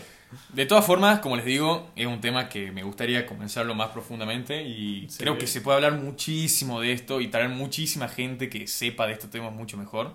Así que nada, bueno. Eh, Vamos a pasar a noticias porque si no podemos estar 5 Sí, horas hablando de esto. Eh, pero bueno, me encantó la, la charla que tuvimos recién sobre, sobre este, te- esta temática. Pasamos ahora a un tema, también, este es un tema, la verdad que a mí, yo lo leí y yo no podía creer lo que estaba leyendo. A mí me parecía joda, la verdad. Es que eh, es increíble. Qatar y México, va, México no, y la, Y la mexicana. mexicana. Bueno, ¿qué es lo que pasó en Qatar? Este año, eh, hace unos cuantos días creo que si no me equivoco. Sí, una, eh, ¿una semana o días? Bueno, sí. No es, sé. es reciente. Recientemente. Muy recientemente una chica llamada Paula, y acá me van a saber, me, me van a tener que disculpar porque tiene un apellido muy complicado de pronunciar. Es Shietekat. Shietekat. No sé si estaré. Perdón si Paola si me estás escuchando y de hecho tu, tu apellido es como el culo. Pero bueno. Obviamente no vas a escuchar. Esta chica, eh, creo que el año pasado, fue contratada para trabajar dentro de lo que es la organización de Qatar 2022, que ojalá que se haga, Rusia no sea tan hijo de puta, no, no siga haciendo quilombo, queremos verlo a Messi jugar este mundial, pero bueno, no importa. Eh. Resulta que la contrataron para eh, hacer, eh, organizar todo lo que es una, una parte administrativa, digamos, de lo que es el, mu- Sí, estaba mundial. trabajando ahí en Qatar. Exactamente, está trabajando. Y eh, resulta que fue ante la justicia de, de, de Arabia, decir, de Qatar, a denunciar de que un hombre, un compañero de ella de trabajo, había entrado una noche por medio de la fuerza y la había agredido a la mujer esta, la había golpeado, con pruebas obviamente, la había, había presentado lo que es la denuncia. Hasta ahí todo, iba a decir todo bien, pero no está todo bien, pero todo bien. normal, digamos, podríamos decir. Mm. Pero ¿qué es lo que pasó? Qatar decidió eh, castigar a esta mujer con, con una pena de 7 años de prisión y 100 latigazos. Yo no sé ni por dónde empezar a comentar No, esta noticia. tampoco, no sé que- si empezar a hablar directamente por el castigo en sí, que 100 latigazos sea un- una pena, todavía me parece inhumano, Sí. me parece una O sea, ya, locura. aparte de los siete años, que es una estupidez por, por el caso, digamos. Exactamente. Eh, porque o sea, la, la minita es la víctima y como que de la nada ella está yendo presa por un montón de tiempo. Eh, igual creo que no está presa ahora, está como todo el tema de juicio. No, no, sí, todavía no, no hay una condena. No, y- no es que está así, no, no, no pasó todavía. Exactamente. Eh, pero el tema de que siga habiendo castigo físico y todas esas cosas, ya Qatar es como considerado primer mundo, que digamos. No sé si No, el mundo no. Bueno, como Tiene que- mucha plata. tiene mucha Sí. inversión. Podemos Sí, decir que sí, muy... Claro, con mucha plata. Sí, Eh, o sea, tipo, de- dentro de lo que sería toda esa parte de Asia, Arabia y todo eso, no, no lo considera igual que a los otros países. Digamos. No, bueno, lo considera más no, avanzado, por decirse. Sí, bueno, no es lo mismo comparar con Kazajistán. Bueno, Me, que me, me disculpo, me olvidé de decir una parte muy importante. Y es que eh, el gobierno eh, propuso a la mujer de evitar la pena si se terminaba casando con esta persona. A ver, sí. empecemos por la base de que... Ah, eh, el caso, tipo, era. O sea, la, la habían acusado de sexo premarital. una cosa Exactamente. así. Eso no habíamos olvidado de mencionar. eh, empecemos ya por la base de que esto me parece una, una, locura. Me parece una sabemos. locura. Pero no, me, no es algo que tampoco me sorprenda porque todos sabemos cómo estos países País. Árabes Sí. funcionan, digamos. Bueno, ahí está el debate siempre de la cultura. Exactamente. Ahí está el debate. ¿Hasta qué punto la cultura puede justificar eh, cierto accionar, digamos, de lo que él está? Porque todos sabemos que en esos países, en nuestra visión, es machista y misógino, pero capaz que para ellos es, Es normal. es normal Sí. en ese sentido, hablando de, de culturalmente. todas formas, te pongo un parón ahí, no me quiero meter en... No, no nos vamos a meter, pero damos no, esa aclaración. no, no, no te voy a, no te voy a mentir que escuché la palabra machista y se me paró el corazón. Yo digo, No, ojo. no, no, lo voy a, no voy a cagar, no voy a... Bueno. Pero bueno, hacemos esa aclaración de la diferencia de Occidente y Oriente. Totalmente. Ahora, nuestra visión, está todo mal lo que está haciendo Qatar. Sí. Literalmente, está mal. De, de todas formas, a ver, eh, bueno, como dijo Nicanor, no es, no es- todavía la, la mujer no fue condenada, ahora está justamente eh, En los está- procesos legales. pelea Está en proceso legal. México obviamente intervino. Intervino en esto. Está, eh, leí ahí la- en la noticia de que iban a enviar un abogado que está especializado en estos asuntos, digamos. Y sinceramente yo no creo que llegue muy lejos esto porque... Vos sos abogado, señor abogado. No, no, no. No, ahora, ahora es cuando quedo más mal que la mierda, ¿no? Pero- Eh, bueno, vos me has ligado con la virtual reality, es tu turno ahora, dale abogado. Eh, no, yo no creo que esto vaya muy lejos, eh, porque creo que eh, Qatar tiene que dar una imagen ahora mucho más abierta, como lo hizo Rusia Sí. en el momento en la organización del mundial, y no se puede permitir el lujo de este tipo de accionar. Eh, aunque también había leído hace, uno, hace el año pasado, si no me equivoco, que Qatar iba a estar penalizando A los a, homosexuales, a- a una las cosa personas, así, si ¿no? veía a dos hombres o a dos mujeres agarrados de la mano o, O muestras las muestras de afecto de y siempre. lo que ellos se justificaban es que si ellos van a, si van a visitar su país tienen que respetar su cultura. Ahora bien, ahora vamos a hablar de... No, no, no, no, no. Eh, la verdad, yo estoy... A mí me parece una- un desastre. No. Y lo que me parece un desastre es que un país que no tenga esta apertura organice un mundial. Totalmente. Y acá es donde me quiero detener. Eh, ¿Cómo puede ser que un país tipo, como por ejemplo Qatar, eh, que no, no es capaz, o sea, es capaz de penalizar a una mujer por el hecho de haber denunciado de que un hombre le había golpeado a la fuerza? No, ¿Cómo puede ser que un país así organice un mundial? Un país donde, recordemos que un mundial no, no solamente es por el show, sino porque va muchísima gente de otra cultura, de otro... Un, un país que, que para mí un, un un país que organiza un evento de esa magnitud, en la cual eh, personas de todos, de, todo el de todos los continentes y personas de, to- de distintos países con distintas culturas, no puede ser que un país con, con un, un esquema tan cerrado, una cultura tan cerrada, organice un mundial. Entonces yo quería preguntarte a vos primero, Ricardo, Eh, ¿qué opinas vos o qué crees que va a pasar con Qatar durante este mundial en cuanto a lo que es la organización y en cuanto a lo que son todos estos problemas que pueden llegar a surgir, digamos? Eh, problemas entre comillas, ¿no? problema. El tema ahora con Qatar es que, si no me equivoco, no sé cómo lo han llamado a este quilombo, el FIFA Gate, una cosa así, que el- antes de Fantino, que es el presidente actual, el presidente anterior, no me acuerdo cómo se llama, disculpen la ignorancia, era corrupto. Ah, sí, hubo todo un- Por eso tuvimos mundiales en Sudáfrica, en Rusia, ahora en Qatar, porque todos estos mundiales tienen un tiempo de preparación, no es que se lo dice a los dos años, no, No, tiene... Tenés que hacer estadio. Claro, qué sé yo, todo. 10 años tienen de permitir, de decir, bueno, vos vas a ser sede del mundial. Sí, a Brasil lo quito de la ecuación porque, bueno, Brasil, el juego bonito, el, fuch, el Claro. fútbol, Neymar. Eh, pero para mí está mal Ujú. En el sentido de que con todo lo que han tenido que hacer a último momento, no tenía... Primero no es un fútbol vistoso. Apa- Hablamos de la parte deportiva. No está bien, no es un buen fútbol. O sea, en un punto sí apoyo que jugadores vayan, que tengan una cierta calidad para mejorar el fútbol, porque estaría peor que todo el mundo juegue el fútbol. Pero bueno, no tiene un buen fútbol. Han empezado desde cero y bueno, ahí está la controversia de la explotación a los obreros, que Ujú. claramente se nota Sí. y varios jugadores ya se han puesto en contra.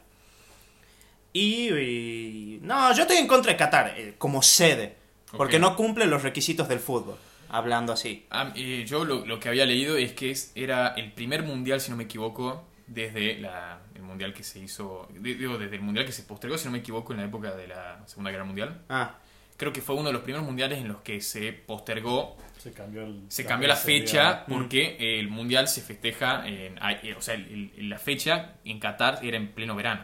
Sí. Qatar en verano, En verano te puede morís. llegar a ser 40 grados. Entonces Claro. la movieron a diciembre. En diciembre que invierno, que igual hace un calor terrible, no es que zafan. Es pa- como, es como que siento que han hecho todo para que el mundial sea en Qatar. Sí, lo han hecho. Quieren... pagado. Claro. No, está- obviamente hay un in- hubo un interés por parte de la FIFA. No sé si lo habrá, seguramente tiene que haber todavía un interés. Es que ahí saca una banda de plata porque están todos los jeques, ¿sabes? Están La todos los jeques plata que mueves ahí. Es como la Fórmula 1, tienen ahí su circuito Bahrein. Pero bueno, a diferencia de Fórmula 1, la Fórmula 1 necesita la plata. Claro. Y si, Sí se presta para si se hacer un- presta y hacer, Totalmente. Es y una buena un- sede. Claro, y hacer una pista de carrera no es lo mismo que hacer cinco estadios en dos años. Claro. Una pista se la puede hacer en su tiempo. Vos, Nicanor, yo sé que no estás muy metido en el mundo del fútbol, pero Bueno, te quiero sí. preguntar tu, tu opinión sobre este tema. Eh, bueno, yo no creo que un país tenga que tener como los requisitos del fútbol, como dice Ricky, porque si no estaría siempre en los mismos países que solo que Totalmente. al fútbol, digamos. Me parece bien esto que se vaya como moviendo, que haya distintas culturas, cosas así.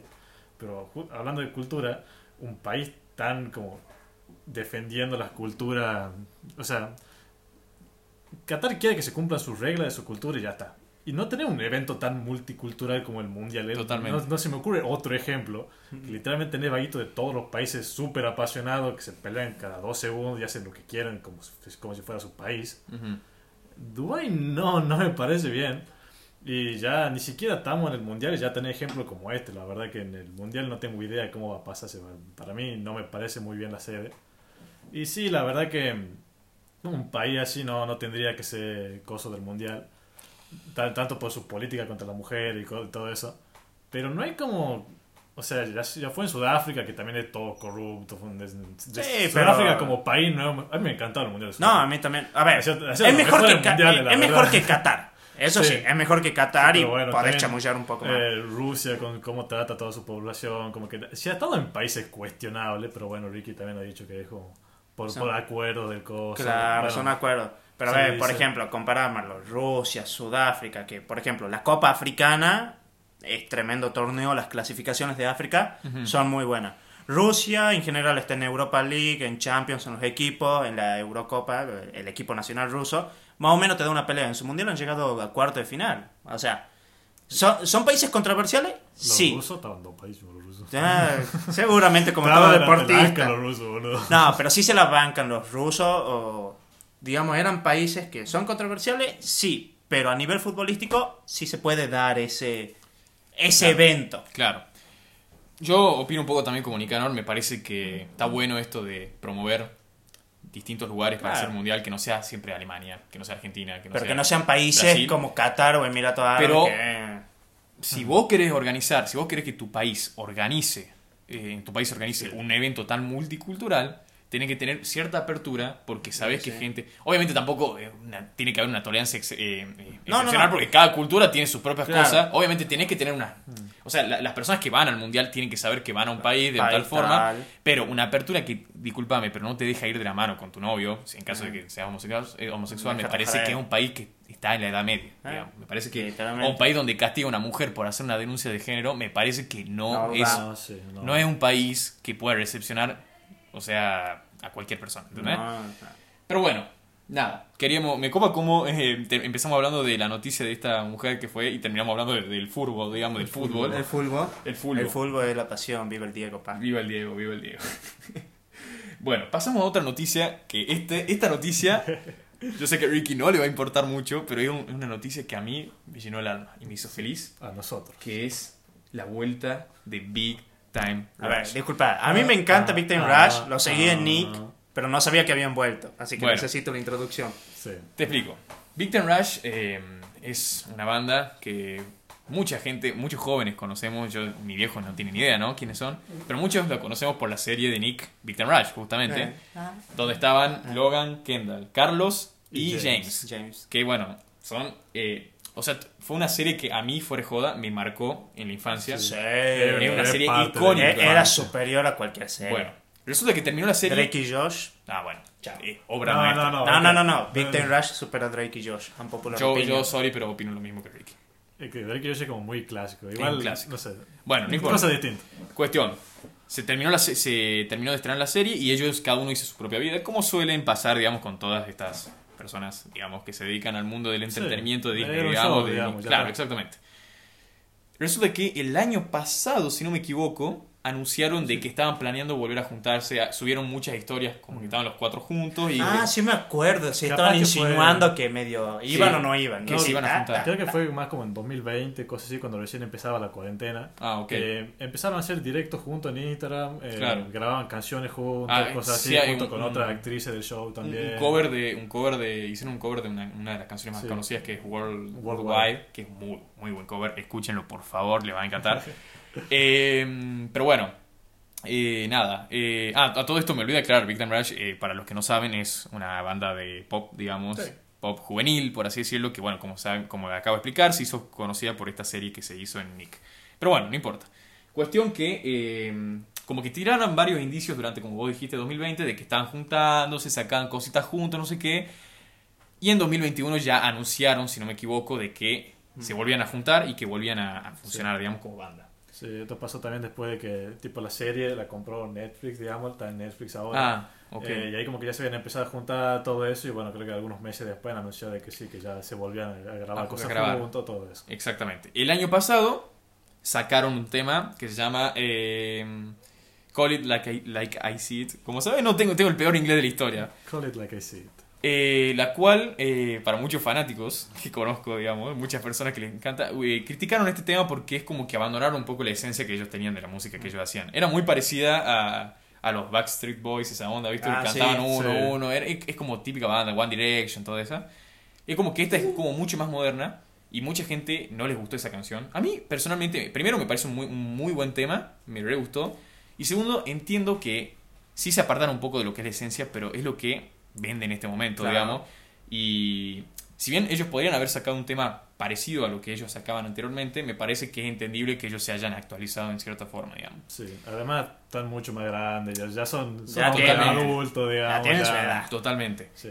Eh, vos, Nicanor, te pregunto a vos primero. Bueno, Ricky no, no- me imagino que ni el tema lo debo haber escuchado. No. Pero vos, ¿qué opinás de la canción, la primera canción que sacaron? La primera canción no me la esperaba así como, como la mayoría. Y al principio no me pegaba tanto, después la empecé a escuchar más, porque vos siempre la escuchás. Y como que se me fue pegando, me fue creciendo y la verdad que ahora me encanta el tema. Eh, es como uno de los temas de mi verano, digamos. Totalmente. Eh, y ahora, literalmente ayer, han sacado un nuevo tema. Ujú. Y a mí, a mí me encantaba el tema nuevo, la verdad. Pero bueno, bueno. Sí, Iba- aparte de la sí, de es- música, digamos. Pero bueno, cuestión. El primer tema, a mí, doy mi opinión, me encantó. Me pareció muy bueno, me da muy buenas vibras. Yo soy una persona que escucha, por lo general, música alegre o que lo motiva, digamos. Eh, y esta canción como que me dio todas las, las buenas B, digamos, las buenas vibras. Sí, Es un tema de verano. Y, sí. y me gustó y, y- y no sé, me, me puso feliz realmente escuchando ese tema de que hayan vuelto. Eh, y bueno, ayer sacaron una nueva canción. ¿Cómo? No, no- me olvidé el nombre Eh, de nuevo. Never Giving You Up.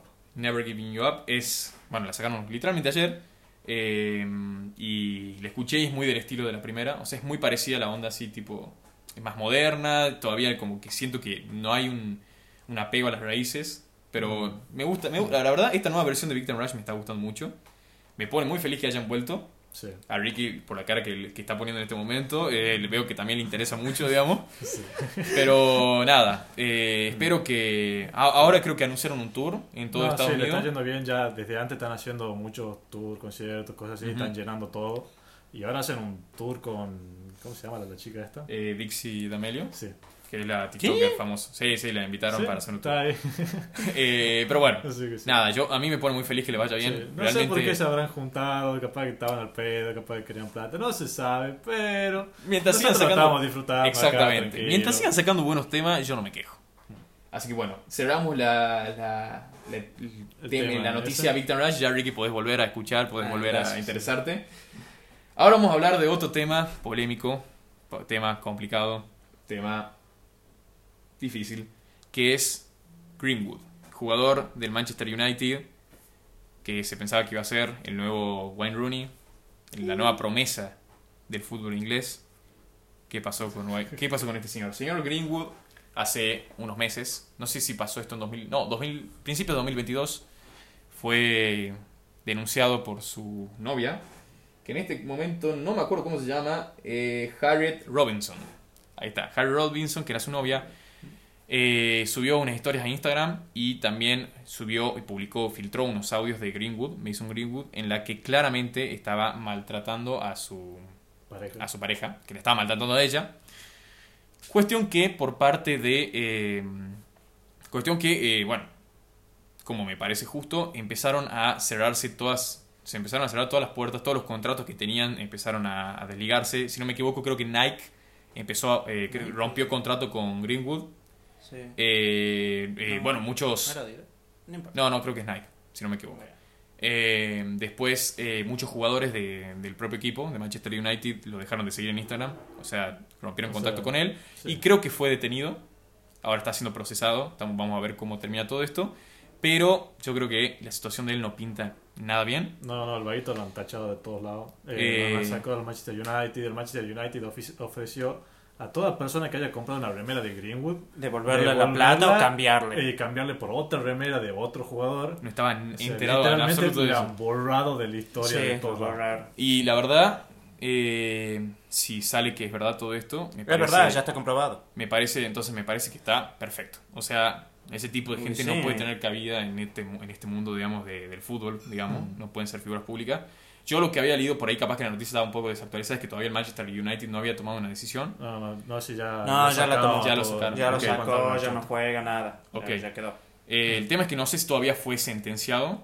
Todo Que yo sepa, no tocó No, todavía la justicia. yo no sé, la verdad. Ok, pero yo les quería hacer una pregunta primero a Ricky, después les quería hacer una, una pregunta a Nicanor. Ricky, Sí. ¿qué opinas? ¿Qué opinas de que eh, se tomen decisiones o que, la, que, la, que, le- que el club, que las marcas tomen decisiones antes de que la persona sea juzgada. Porque hay un principio fundamental en el mundo del derecho que dice toda persona es inocente, inocente hasta, que, se demuestre lo contra- contrario. contrario. ¿Qué opinas vos de que ya lo hayan apartado y que todo el mundo lo haya deseleccionado cuando todavía no hubo un proceso? En esta situación, banco que lo hayan hecho, pero ¿por qué? Porque Ujú. se ve la... Es verdad, hay muchas falsas denuncias, tanto para hombres como para mujeres, Ujú. y lo sabemos de memoria, pero sí me parece bien porque ya se comprobó, el tipo no salió a declarar, no salió a defenderse, no dijo que era falso, nada, sino se quedó callado y hay a veces que el silencio demuestra cosas. De todas formas, él tiene derecho también, ¿no? No, obviamente, obviamente, pero en mi opinión. Pero con lo que mostró la chica y todo, yo no creo que haya sido falso. Eh, la- Las pruebas son una- muy contundentes. Claro, las pruebas son contundentes, no creo que haya sido una denuncia falsa. En mi opinión y lo que he visto. Pero es como decir, nadie es culpable hasta que se demuestre lo contrario.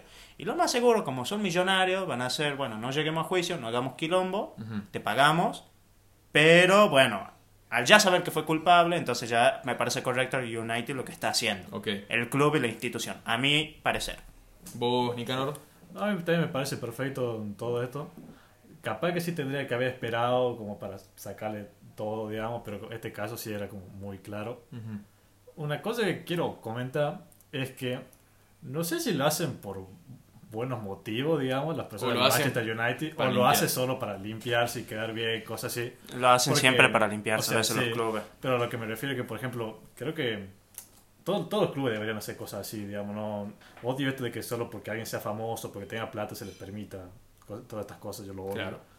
Pero, por ejemplo, si hubiera robado o sido corrupto alguna cosa así, eh, o si es que creo que hay un montón de jugadores ponerle que han chocado a alguien, lo han encubierto, cosas así, los clubes estoy seguro que se han enterado y que hay gente que se ha enterado y simplemente no ha hecho nada y hay como delitos igual de malos que estos. Totalmente. Que generalmente solo lo dejan pasar porque no, no llaman la atención de la prensa y cosas así.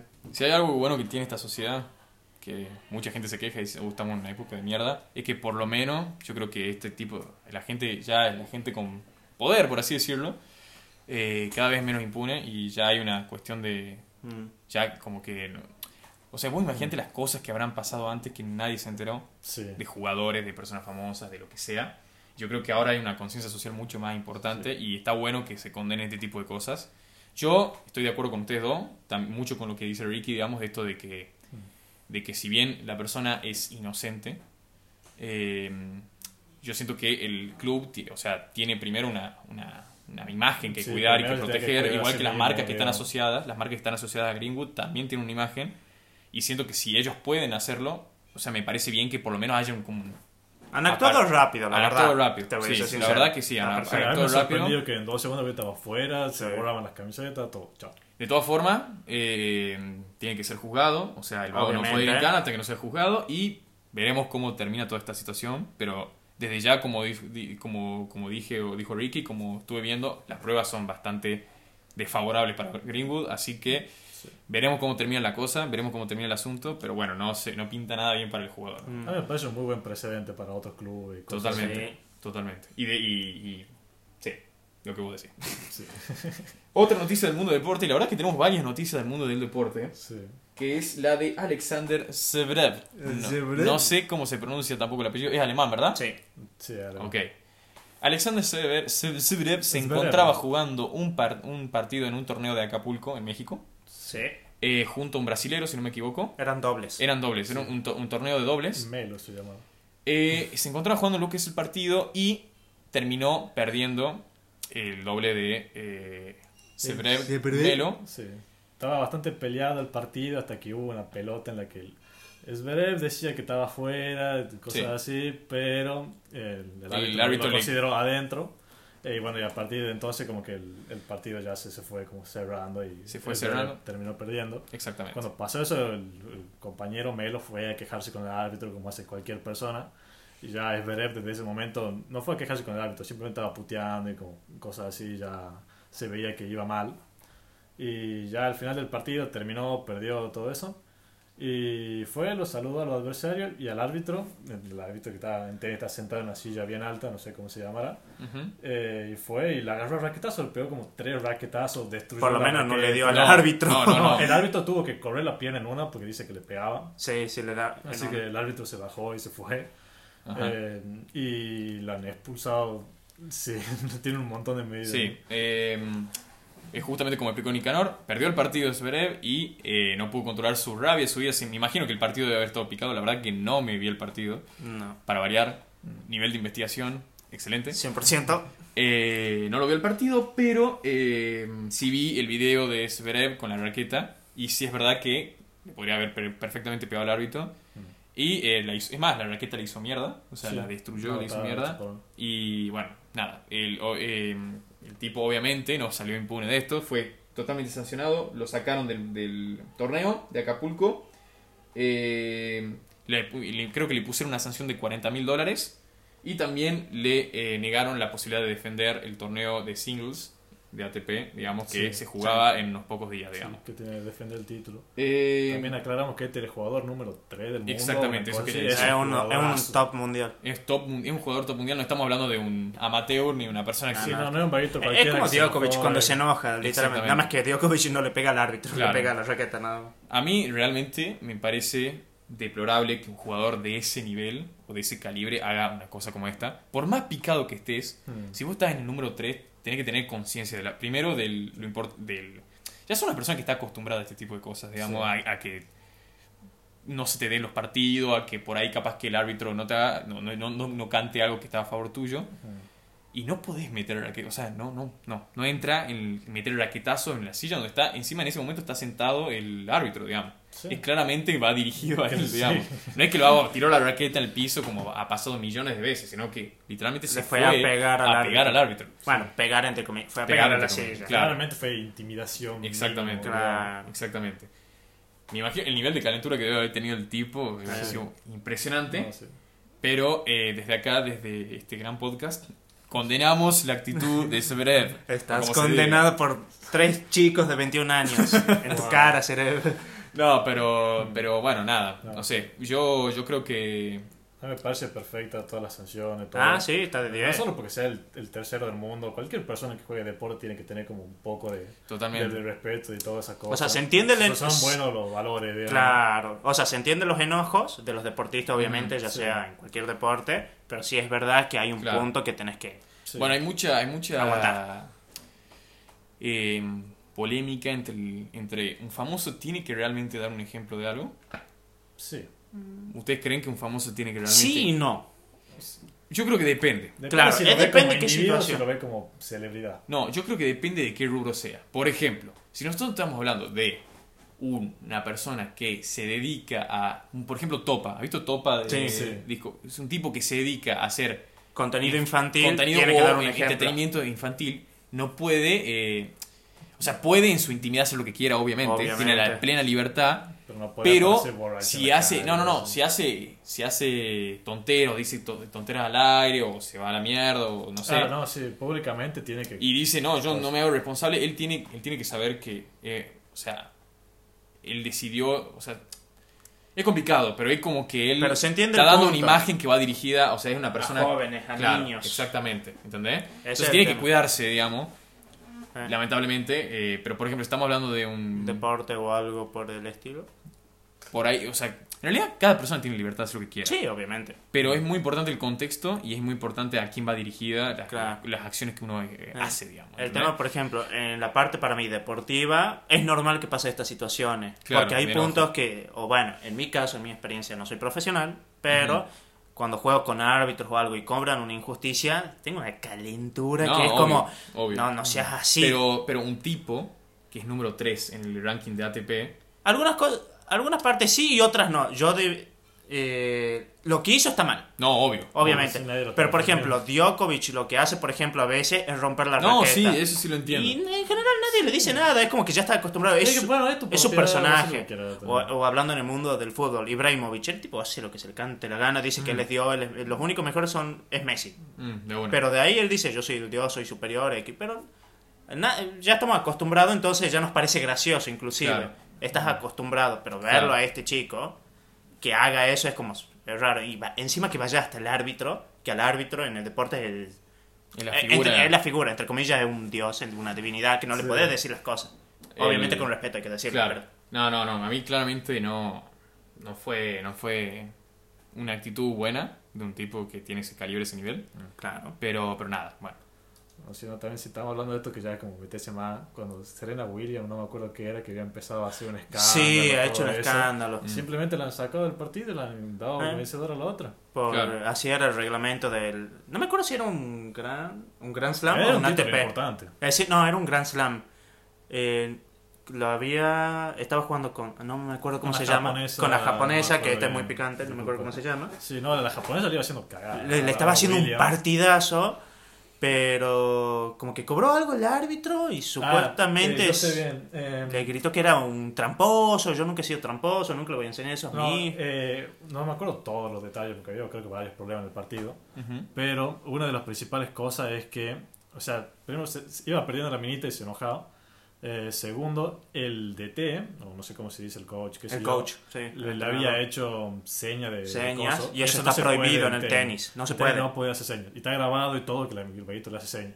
Y encima el, el vaguito después admitió... El árbitro es el árbitro. No, no, el coach le Ah, hizo el señas. entrenador. Y no, y no puede dar consejos Claro, Claro, el claro. No es como otros deportes. En el Claro, tenis está claro, prohibido. claro. Te tenés que bancar hasta que termine el game y ahí recién te puede dar algo de decir. Encima está grabado que el vaguito hizo señas, Claro, claro, claro. después él admitió también.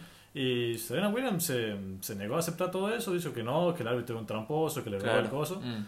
Y la, la japonesa me da pena porque estaba haciendo un partidazo, Ganó. estaba yendo de Eh, 10. creo que había sido el US Open, ahora que recuerdo. Uno de No, esos no y idea. terminó ganando el, No el Grand. Slam. Y, y bueno, pero quedó manchado O sea, por sí, la la, actitud la, de la Serena. victoria en la minita que le podría haber ganado tranquilamente. Sí, pero no, esta chica hizo un escándalo, que no sé qué Qué cosa. cosa, y- Y, y bueno, ahora la, la pobre chica tuvo que Claro. hacer como que, o solo ganó porque la otra la descalificaron, Claro, claro. y no, la verdad y, que un y no, le ha hecho un partidazo. Y encima Serena ya tiene secuela, bueno, secuelas, Ya ya tiene tiene, un antepa- antecedentes. Sí, ya tiene, Sí. ya ha hecho unas dos veces así. Obviamente situaciones puntuales, pero ya hizo escándalos así. Después está todo el tema de que dicen que no, que a Serena Williams la cobra así porque era mujer, qué sé yo, pero no nos vamos a meter en ese No, tema. claramente que no. Sí. Así que sí, pasa. Pasamos, bueno. Cerramos tema entonces tenista, Sebrev, suerte en tu vida y manejate, Chao, tomate un, anda un tafirol, no sé, no sé, boludo. ¿Te imaginas que si para quitar el enojo vaya en las rutas alemanas no tienen límite de velocidad, va a 300? Sí, no, sí, Samuel, si me estás escuchando. Samuel, no lo hagas. no lo hagas. Te queremos, Samuel. Eh, bueno, pasamos a un tema. Común y corriente de hoy en día. Tema, la verdad que no me te voy a mentir, me tiene un poco cansado, pero es innegable, o sea, no podemos no hablarlo. Ucrania versus Rusia. Vuelve la Unión Soviética, chicos. Eh, la verdad que no leo desde de Ucrania y Rusia desde hace cuántas horas estamos haciendo esto, organizando esto, casi tres horas. Sí, hace tres horas no hemos visto nada. Y capaz que lo que estemos hablando en este preciso momento pasó, totalmente, está totalmente no sirve. desactualizado. Es que bueno, es uno de los temas que queremos hablar, de que en esta era de la información te podés enterar Exactamente. Todo de un todo, al de toque. todo. Yo no quiero hablar sobre, no quiero dar detalles de cómo viene el conflicto, ni cómo viene la guerra, ni, Seguramente ya lo saben. ni quién es el bueno. también. Exactamente. No quiero decir quién es el bueno, quién es el malo. Cada uno tiene su propia opinión, cada uno piensa lo que crea. Chinga su Eh, madre. Chinga su madre. Pero a mí, yo lo que me quiero centrar es el rol o el papel que tuvieron las redes sociales durante todo este conflicto. Y es que ah, este es primero uno de los conflictos eh, militares más importantes desde la Segunda Guerra Mundial, estuve leyendo. Eh, Sí. eso decían en la tele, bueno, por ahí capaz que lo dicen para No, sí, escandalizar, porque hemos estado un buen tiempo en paz, entre comillas, a ver, quitando Eh, Palestina e Israel, pero no llegan a esa magnitud. Y nunca se había vivido una cosa así con respecto a la llegada de información que tiene todo el mundo. Eh, Eh, la cuenta de. Bueno, eh, desde antes de que esto su- sucediese, el- en Twitter hay una cuenta de Ucrania, que es una cuenta de turismo de Ucrania. Ah, sí, la oficial, la de Ucrania, sí, sí, sí. Sí, cuando Rusia empezó a sentarse en los límites de la, en la frontera, digamos. Ya empezó a tirar empezó No, no, empezó. y subía memes. Mm. Eh, no, no voy a explicar el meme porque es triste explicarlo, me gustaría mostrarlo, pero bueno, como están escuchando, escuchando no, no lo puedo mostrar. Pero subía memes acerca de esta situación y la gente no podía creer, digamos. Y a mí lo que me sorprende realmente es que es la capacidad que tiene la gente de hacer memes Al toque. al toque sobre cualquier tipo de situación, digamos. A mí me, me- me sorprende realmente, digamos, todo esto. Me sorprende también otra cosa, el nivel de información. O sea, Antes, para conocer alguna noticia o sobre lo que estaba pasando en, Ucra- en Ucrania y en Rusia, tenías que prender la tele a la noche, en el, ca- el que, que el canal esté hablando de ese tema y informarte lo que dé la noticia. Ahora yo agarro el celular, entro a Twitter y puedo ver. Y chao, ya tenés toda la info. En Twitter hay un montón de mierda. y No, news, obviamente, obviamente. Sí. Pero a ver, en general, habla general. Si vos buscas, toque tenés. la, la información al toque y sabes lo que está pasando minuto a, minuto, a minuto en Ucrania. Mm. Yo ayer estuve todo el día echado viendo, Viendo. la noticia de Ucrania. el- Y bueno, el- también los medios, por ejemplo, si no me equivoco, Infobae había dicho, veamos el directo del minuto a minuto de la guerra, o bueno, el famoso eh, Christian Martin, nuestro Ah, vikingo argentino. Martín, sí. Eh, ahora se fue a... No sé si llegó a la Estaba en Polonia por ahí. Sí, ahí no sé o sea, él se está yendo a cubrir la, la guerra y él siempre lo tiene todo al toque, es muy buen Claro. Y periodista. hay una periodista ahí en Kiev, no sé quién. También en Kiev, la Argentina, que este escribió Sí, un bueno. libro sobre la guerra, cómo sobrevivir. Sí, sí, la vi. Pero no me quiero ir de tema. Yo quiero hacerte una pregunta, Ricky. Sí. ¿Qué opinas vos de los memes que se están haciendo acerca de Ucrania y de Kiev? ¿Vos sos de los que opinan, eh, no, es muy temprano para se- joder, no se jode con eso, no sé qué? ¿O qué? Ah, yo- va, Complicada la pregunta, es ¿no? complicado. Porque mi, mi, mi ser sin corazón dice, ay, dejen de joder, Claro. no va a pasar nada. Pero mi ser con corazón, poniéndose a pensar todo lo que está pasando el pueblo Mm. ucraniano, y el ruso también, no, no lo vamos a Claro, obvio, obvio. Eh, también sufren y es Claro. como que embole. Obviamente no, para mí surgen más que nada por los lugares que están lejos o que no se sienten amenazados. Totalmente, totalmente. Es por eso que surgen. Entonces, por ejemplo, nosotros cuando lo vemos ahora acá No, en Tucumán, Yo no sé si es porque tan lejos. Porque Yo creo que el sí. incendio de corriente también es como una cosa. No, hace chiquísima, Y la gente hace meme. Ah, todo, bueno, sí, hace meme. en la provincia de al lado, digamos. claro. Mm, Bueno, sí, ahí sí me eh, chavo mi argumento en ese sentido, es verdad. Bien. Juan jaque mate. Pero, o bueno, capaz que.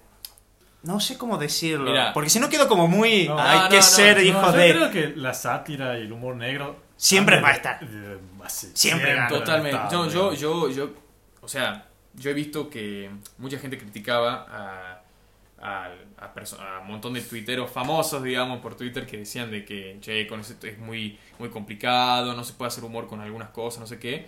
En la época de la Segunda Guerra Mundial había un montón de diarios, de Que cosas que, que habla- o Sí. en las radios se hablaba de cosas y se, Creo que de la edad media se hacen se cosas. satirizaba. sí. Yo creo que algo... Los algo-. Sí, o sea, los, griegos, cosas. Vivían haciendo. Sí, a ver, la sátira siempre la va a existir en la guerra. Siempre eso, existe. sí. Yo estoy seguro, boludo, que... Que era una forma también de llevarlo, si no de Sí. toda miseria. Como que- Bueno, sí, también puede ser por ese lado, por dar, entre comillas, una felicidad, una Claro. risa, para no decir murió tal cantidad de personas, murieron tal cantidad, tal, tal, siempre muerte, muerte, muerte, muerte. Yo creo que cuando el humor, bueno, esto es ya hablar de humor, eh, nos podemos ir muy por las ramas, pero cuando Sí. el humor eh, se individualiza en una sola persona, ya no es humor, digamos. No, Cuando vos- ya estás atacando. Salvo que sea una figura, una figura muy pública. Y que ves que hace las cosas mal. y En ese sea, caso, claro, bueno, hace Igual mal. es un tema que también podemos Eh, estar ocho horas, Sí, pero bueno, quiero volver. complicado. Bueno, Sí, es un tema muy Lo que yo tengo entendido, si no me equivoco, esta parte de hacer risas y chistes puede ser, si no me equivoco, si no tiro verdura y hay un psicólogo escuchando, es como un mecanismo de defensa. Sí. O es como un mecanismo que hace el cuerpo para no... Depende, depende de quién lo haga. No, no, no, obviamente. Pero en general, eh, Mm. como que es un mecanismo de defensa para siempre Sí. escuchar cosas malas. No, si hay Claro. gente que hace chistes, cosas en Por eso. situaciones tensas por, para aliviar tensión. Para aliviar tensión, es un mecanismo de defensa. Yo, yo hago eso, digamos, la verdad. Sí, to- todos lo hacemos, creo que la mayoría. O vos por Sí, ejemplo, Hay gente más que otro, el, pero bueno. el gran y poderoso Spider-Man, Spider-Man, hombre araña, Peter Parker, como quieran llamarlo, siempre hace chiste. Claro. Eh, quitando que es un aspecto de su personaje, pero por ejemplo, me acuerdo, hay un cómic que pelea con Morbius, que ahora va a Ah, salir sí. este vampiro. Ah, sí. Lo tenía hecho de goma, o sea, eh, Spider-Man estaba a punto de morir y él hacía chistes, es como... Igual es- estamos hablando de personaje ficticio, ¿no? obvio, Pero personaje bueno. ficticio, todos sabemos. Pero bueno, No, entiendo, entiendo ver, lo que vas. se desarrolla un personaje ficticio, pero hay cosas que hay que traer de la realidad. Exactamente. Eh, eh, En ese sentido, va. yo creo que un Coincido- mecanismo. Coincido con lo que ustedes dicen, que hay mucha gente que hace humor sobre situaciones tensas, y me parece que es algo... es- el ridiculizar, ridiculizar entre comillas, no, no sería la palabra ridiculizar, hacer comedia sobre una situación compli- complicada o tensa, yo creo que algo que está in- eh, incorporado en la sociedad. El ser humano, yo, creo, yo estoy seguro de que si llega a haber una Sí. catástrofe mundial al punto de que todo el mundo va a explotar, lo último, la- el último eh, muestra o la última, eh, la última huella que va a dejar el ser humano va a ser un meme. Te lo juro por Dios, yo estoy se- 100% seguro. O sea, El meme ese, viste, que está el esqueleto con la bomba nuclear. Sí, como te decía, tal. Ah, mira, llegó la bomba. Así, así va a ser. Así va a literal. quedar. Eh, de todas formas, eh, yo creo que, obviamente, si hay, si hay cosas que para mí con las que no se puede joder, o situaciones mejor, o contextos en los cuales es mejor no molestar, pero siento Sí. que hay la gente que se escandaliza por los memes que se hacen de Ucrania y Rusia, Ah, son, deja de joder. eh, es gente que para mí no. eh, Está muy exagerado ya. Mm. Eh, o sea, la gente. O la gente. O sea, hace- si vos sos un ucraniano y no te gusta ver esos memes, es como Claro. súper entendible. Claro, digamos. claro. Tampoco se lo mandé a tu amigo ucraniano. Eh, pero el argentino acá en estoy Buenos acá- Aires. Claro, el típico porteño que pone, no, no, eh, mucha fuerza a, a Ucrania en esta situación, espero que les vaya bien, saludos de Chacomú. Chacomú, Pamayá, Pamayá te lo perdido, boludo, así se llama. No, no, o sea, No joda. para mí la- hay, hay un victimismo ya a nivel de, de gente que quiere, quiere No, nomás. no, igual eso, tipo, eso no, es, no es victimismo, no es de como que, uy, no, no existe de cosas. Para mí, desear, tipo, mandarle como buenos deseos. No, no, no. O sea, como un tema distinto. No, no, está bien, está bien, pero la gente que... Se, tenés razón, de que razón. pasa por los huevos al ucraniano, sí. No, no, la gente, la gente que arma un escándalo por un meme, me parece a mí que... no, sí, deja no, mucha pelota. que el- o sea, no... A no ser que el meme te ataque Claro, personalmente a vos, exactamente. no te quejes. exactamente, exactamente. O sea, o sea, te puedes quejar, no pero no, no armas escándalo, digamos, ¿entendés? Pero bueno, la verdad, no ah, como les decimos, no, no, hace tres horas que no vemos las noticias, no sabemos, capaz que Rusia conquistó ya Kiev, no, no tenemos no ni idea. Rusia. Está ahora, ahora en vivo, a Kiev, Ricardo Laudani. Ricardo Laudani en este momento se está fijando cuál es la situación Bueno. de Ucrania en este momento. Mientras tanto, ¿vos qué opinás sobre esto de que los memes ahora son una fuente de información? Yo me entero un montón de cosas de lo que pasaba gracias a sí, memes. gracias a los memes. Yo creo que es peligroso.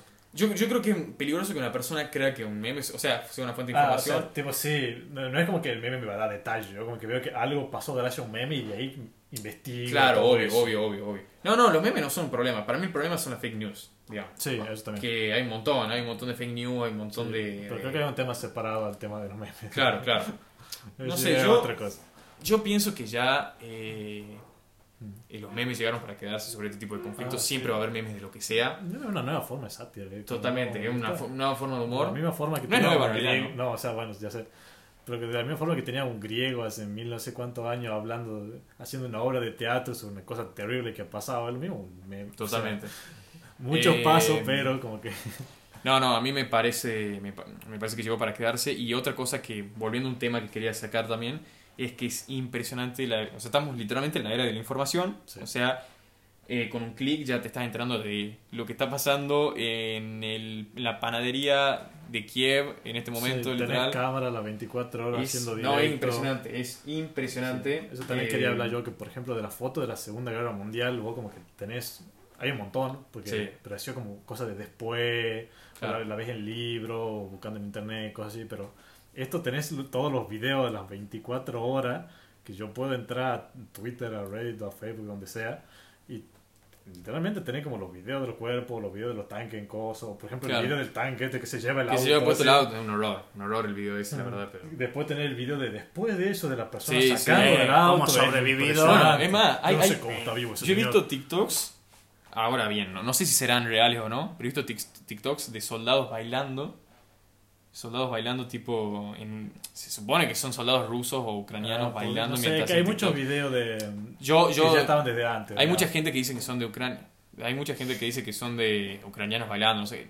La verdad pueden ser estadounidenses, yo ni me entero, digamos. Por eso hay que tener cuidado con Sí. lo que uno busca y lo, con lo que Sí. uno ve, No, digamos. eso creería que son de antes, porque es muy común ver los videos de las tropas, cosas así, Claro. bailando, pavadas así en su tiempo libre, digamos. Claro. Está perfecto. Claro. Tampoco Sí. puede ser un soldado a las 24 horas del día. Obviamente. otra persona. Pero bueno, no, la verdad que estamos en una era eh, De la información. totalmente distinta y la guerra ya te- lo- Sí. lo- lo- la información está disponible para todos, digamos. Pero bueno, cerrando ya con el tema Ucrania y Rusia, vamos a pasar al último tema. Que no, no, no, no lo dejamos para el final por nada en particular, sino porque simplemente El orden. el orden en el que lo mo- hicimos, digamos, es una noticia que me parece bastante interesante, que es la venta de viajes al espacio. Así como nosotros hemos, así como hace unos cuantos minutos, no sé cuánto llevamos grabando. Llevamos un rato largo, la verdad. Así como dije que el futuro eh, parece que ahora es cada vez más encerrado, cada vez uno se encierra más con sus cascos virtual y Te meterse. los viajes al espacio. Ahora parece que está creando lo que es. Lo, eh, se está vendiendo, se está poniendo a la venta viaje en el espacio, que de hecho ya se hicieron algunos, Sí, pero se está empezando a comercializar lo que es el viaje al espacio. sí, el turismo espacial. Vos, Ricky, ¿tenés alguna información de, sobre eso de alguna empresa? Tenemos Virgin Galactic. se Virgin llama. Galactic. Abre eh, al público la venta de pasajes para ir al espacio. Van de 450 mil dólares Exacto. estadoun- estadounidenses. Ujú. Por ahora ese es el valor. O Bien. se escuchaba de 200 hasta 55 millones. Eh. Eh, Eso es lo que va. Y Igual a medida que haya más, se van a hacer tiene- más se me hace. Ah, puede ser. Más de 700 tickets vendidos desde el 2005. O sea, esto Ah, bueno, eh, viene de hacer. ah, viene de hace tiempo porque ya vienen prometiendo. Bueno, ya después del viaje de la luna es posible todo. Ya Claro, es posible hacer ese tipo de viaje. Ahora con los cohetes que pueden Claro, lo que se dice eso. es que va a ser un, bueno, nave, avión. Tiene más una pinta de avión más que nada. Sí, no, no, a mí te explico como me dijo mi viejo.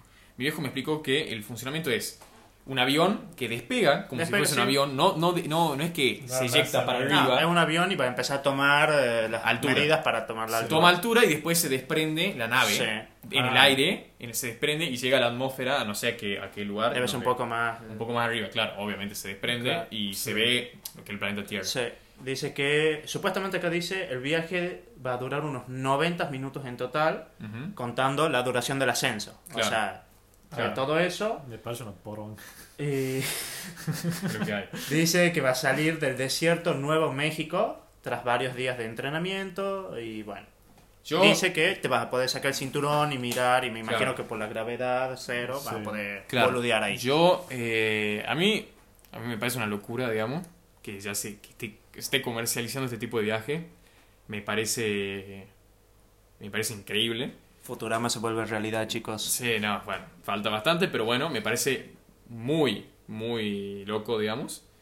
Eh, y, a ver, vos- ahí decía que eran 450 mil dólares, que obviamente para unas personas como nosotros no es para nada accesible, pero es dentro de todo, Ah, es un vuelto para los es millonarios. un vuelto, exactamente. Barato, pensás, está barato. Trump va a sacar el cheque y va a decir, acá tenés mi rey. Claro. LeBron James, Messi, todo. No, a decir, no. Tome, lo Pero- que quiera. Pero, pero a mí me parece una locura. Ya se hicieron algunos viajes, creo que Jeff Bezos hizo un viaje Bueno, de un minuto, sí. si no me acuerdo, Sí. Eh, Eh, bueno, Elon Musk con sus naves ahora con también. SpaceX. Que creo Y que pueden volver sin destruirse, o sea, vuelven a Claro, estacionarse, claro. ya es un gran Las avance. reutilizables. Claro, Aparte. pero, o sea, ponte a pensar que pasamos de, no sé, de, de que antes se tenía que trasladar de un lugar a otro por medio de un caballo a, a A esto. volar en, en la estratosfera como si fuese algo comercial, digamos. O sea, Sí. A mí, no sé, a mí realmente me... me- otro, yo, yo ahora les cuento, estoy estudiando abogacía y mi sueño frustrado, uno de mis sueños frustrados era estudiar todo lo que viene a ser el mundo. O sea, a mí me encanta la ciencia, lo que es la astronomía, pero como no entiendo nada, Ricky me está mirando con cara de ¿qué, qué estás hablando? Pero es real, digamos. Esto de nuevo para mí. Eh, a mí me encanta todo lo que es el mundo de la tecnología, la ciencia, todo eso, pero no es algo que estudiaría, me, me, me, me ¿Por vuelve loco. no, digamos. es maravilloso. Me vuelve loco. la ingeniería. Eh, sí, no, bueno, es todo, todo otro tema para... La cuarta dimensión. Bauti, ven conmigo. Eh, pero no, a mí me parece, me, me- me sorprende y me impacta, digamos, que, que nada, que esto se haya llegado y que se haya logrado, digamos, de- y que se esté comercializando ahora, digamos. Sí, que cada vez va a ser más accesible Ahora. para todo, mejor la calidad, etcétera. Yo, yo te hago una pregunta. Primero se la voy a hacer a Ricky y después se la hago a Nicanor. Bueno, Vos, Ricky, ¿pagarías, si tuviese la plata, ¿pagarías y lo harías a esto? Mm, Si te lo pudieses permitir, ¿lo harías? si me lo pudiera permitir. Está difícil. ¿Por qué? No quiero vivir, digamos. ¿Qué pasa si sale mal? Esto es muy nuevo. Si vos me decís que está todo asegurado, pago. ¿Pagás? Si Sí. está todo asegurado, Si está todo asegurado, sería, sí. una, sería una experiencia que harías, digamos. Sí, sería un- re divertido ir al espacio, boludo. Que no, que, a ver, mi sueño es vivir en Star Wars. Imagínate que me están dando la posibilidad Claro. de rajunear así el mundillo y... De buena. ¿Y vos, Nicanor, lo Si está pagarías? todo seguro, claro. No, Ahora no, no, mismo sí, ni sí. el pedo. yo también ahora ni a gancho, pero es porque son 90 minutos de, entre el vuelo y todo, como que no dura un choto. Em, o sea, ya de- después cuando sea más como comercial, mejor, todo eso, ya como una mejor calidad, digamos. Eh, como- Ahí, re, sí, o sea, ahí el espacio es una cosa que naturalmente cualquier persona querría Yo hacer. creo que no están teniendo en cuenta un factor muy importante que es la preparación que hay que tener para ir al espacio. Es dura. Es dura. Es dura. ¿Vos has visto los Ah, astronautas? yo los, no, los- la los test que lo Pero hacen? es muy distinto porque el astronauta vive en el espacio. y Sí, tiene que hacer pero la tenés prueba de vivir en una tenés que saber Lo que se está diciendo- Igual no claro. creo que a vos te ma- paga el No. ticket, te subí y te vas. No. te hacen no, una no, preparación. sí. Pero, por ejemplo, lo que va a estar va a ser en un avión espacioso, porque tampoco es que va a ir mucha gente. Claro. Eh, me imagino 20, debe ser un... Por ahí Sí, son tiro todos millonarios, Son ninguno todos quiere millonarios. compartir con nadie. Claro, pero va a estar 90 minutos ahí. En cambio, el astronauta primero tiene que manejar la nave, ya por sí es bastante. Saber hacer mediciones, hacer mediciones, tiene que entrar en la estación espacial Claro. y vivir en la estación espacial. Es muy distinto estar solo 90 minutos boludeando, viendo el mundo Claro. en gravedad cero. Es muy distinto. Sí, pero Y sí necesita una preparación para necesita no una preparación. todo, etc. Claro. Yo, yo, No desmayar. Pero no es lo mismo que el astronauta como tal. yo, yo lo hablé con mi viejo a esto y mi viejo me decía, yo soy capaz de vender eh, la casa, vendo todo para hacer esa experiencia. Mi viejo, desde que lo conozco, que tiene la- el sueño de conocer lo que es el espacio, Sí. yo no sé si estaría preparado, o sea, vos, capaz que usted- vos me dice- todo el mundo me dice, no, sos un boludo, digamos, o sea, es la experiencia de ¿por tu vida, pero yo no sé si estaría preparado para esa experiencia, digamos. Yo creo que, no sé, o sea, a mí me sí. daría... En algún momento de mi vida lo intentaría hacer. El que tenga miedo así. que no nazca. Tome, me gusta esa frase. La frase del hablando del podcast. miedo, esto es una, como un nuevo medio de transporte, digamos, que recién está saliendo. Pibe, Va a haber un montón de cosas que van a chocar, boludo. Obviamente, sí. pero Va a haber pibe, una banda que van a Menem salir ya nos más. traía esto, Sí, el no, mejor bueno, presidente. Ya empezamos con menos. No, no, qué mejor. No me, Escúchame. no me traigas política. No. Vivía en una mansión con Ricky, no. Ferrari, te decía que desde Córdoba a Japón en 10 Bueno, minutos. Bueno. Ricky censurado, Ricky no vuelve más. Bueno, chicos, esta No, fue no, la no. última fue la última participación de Ricardo Lavadani. Rusia se queda corto desapareciendo la gente. Eh, bueno, Bueno, bueno, ya está. eh, cuestión. De. Cuestión de que sí, al menos por ahora, hasta que se normalice todo, para mí que va a haber una banda de choques, cosas así. Igual ya la cosa aeroespacial tuvo su, su buena cantidad de choques. No, sí, sí, sí, obvio, tuvo sea- mil y un prueba. Por eso no, no va a haber como tan tanto ahora. A ver. Pero sí, no me parece algo tan, tan seguro. No, no es tan seguro, pero por suerte. Pero sí en- tiene una muy buena garantía. Sí.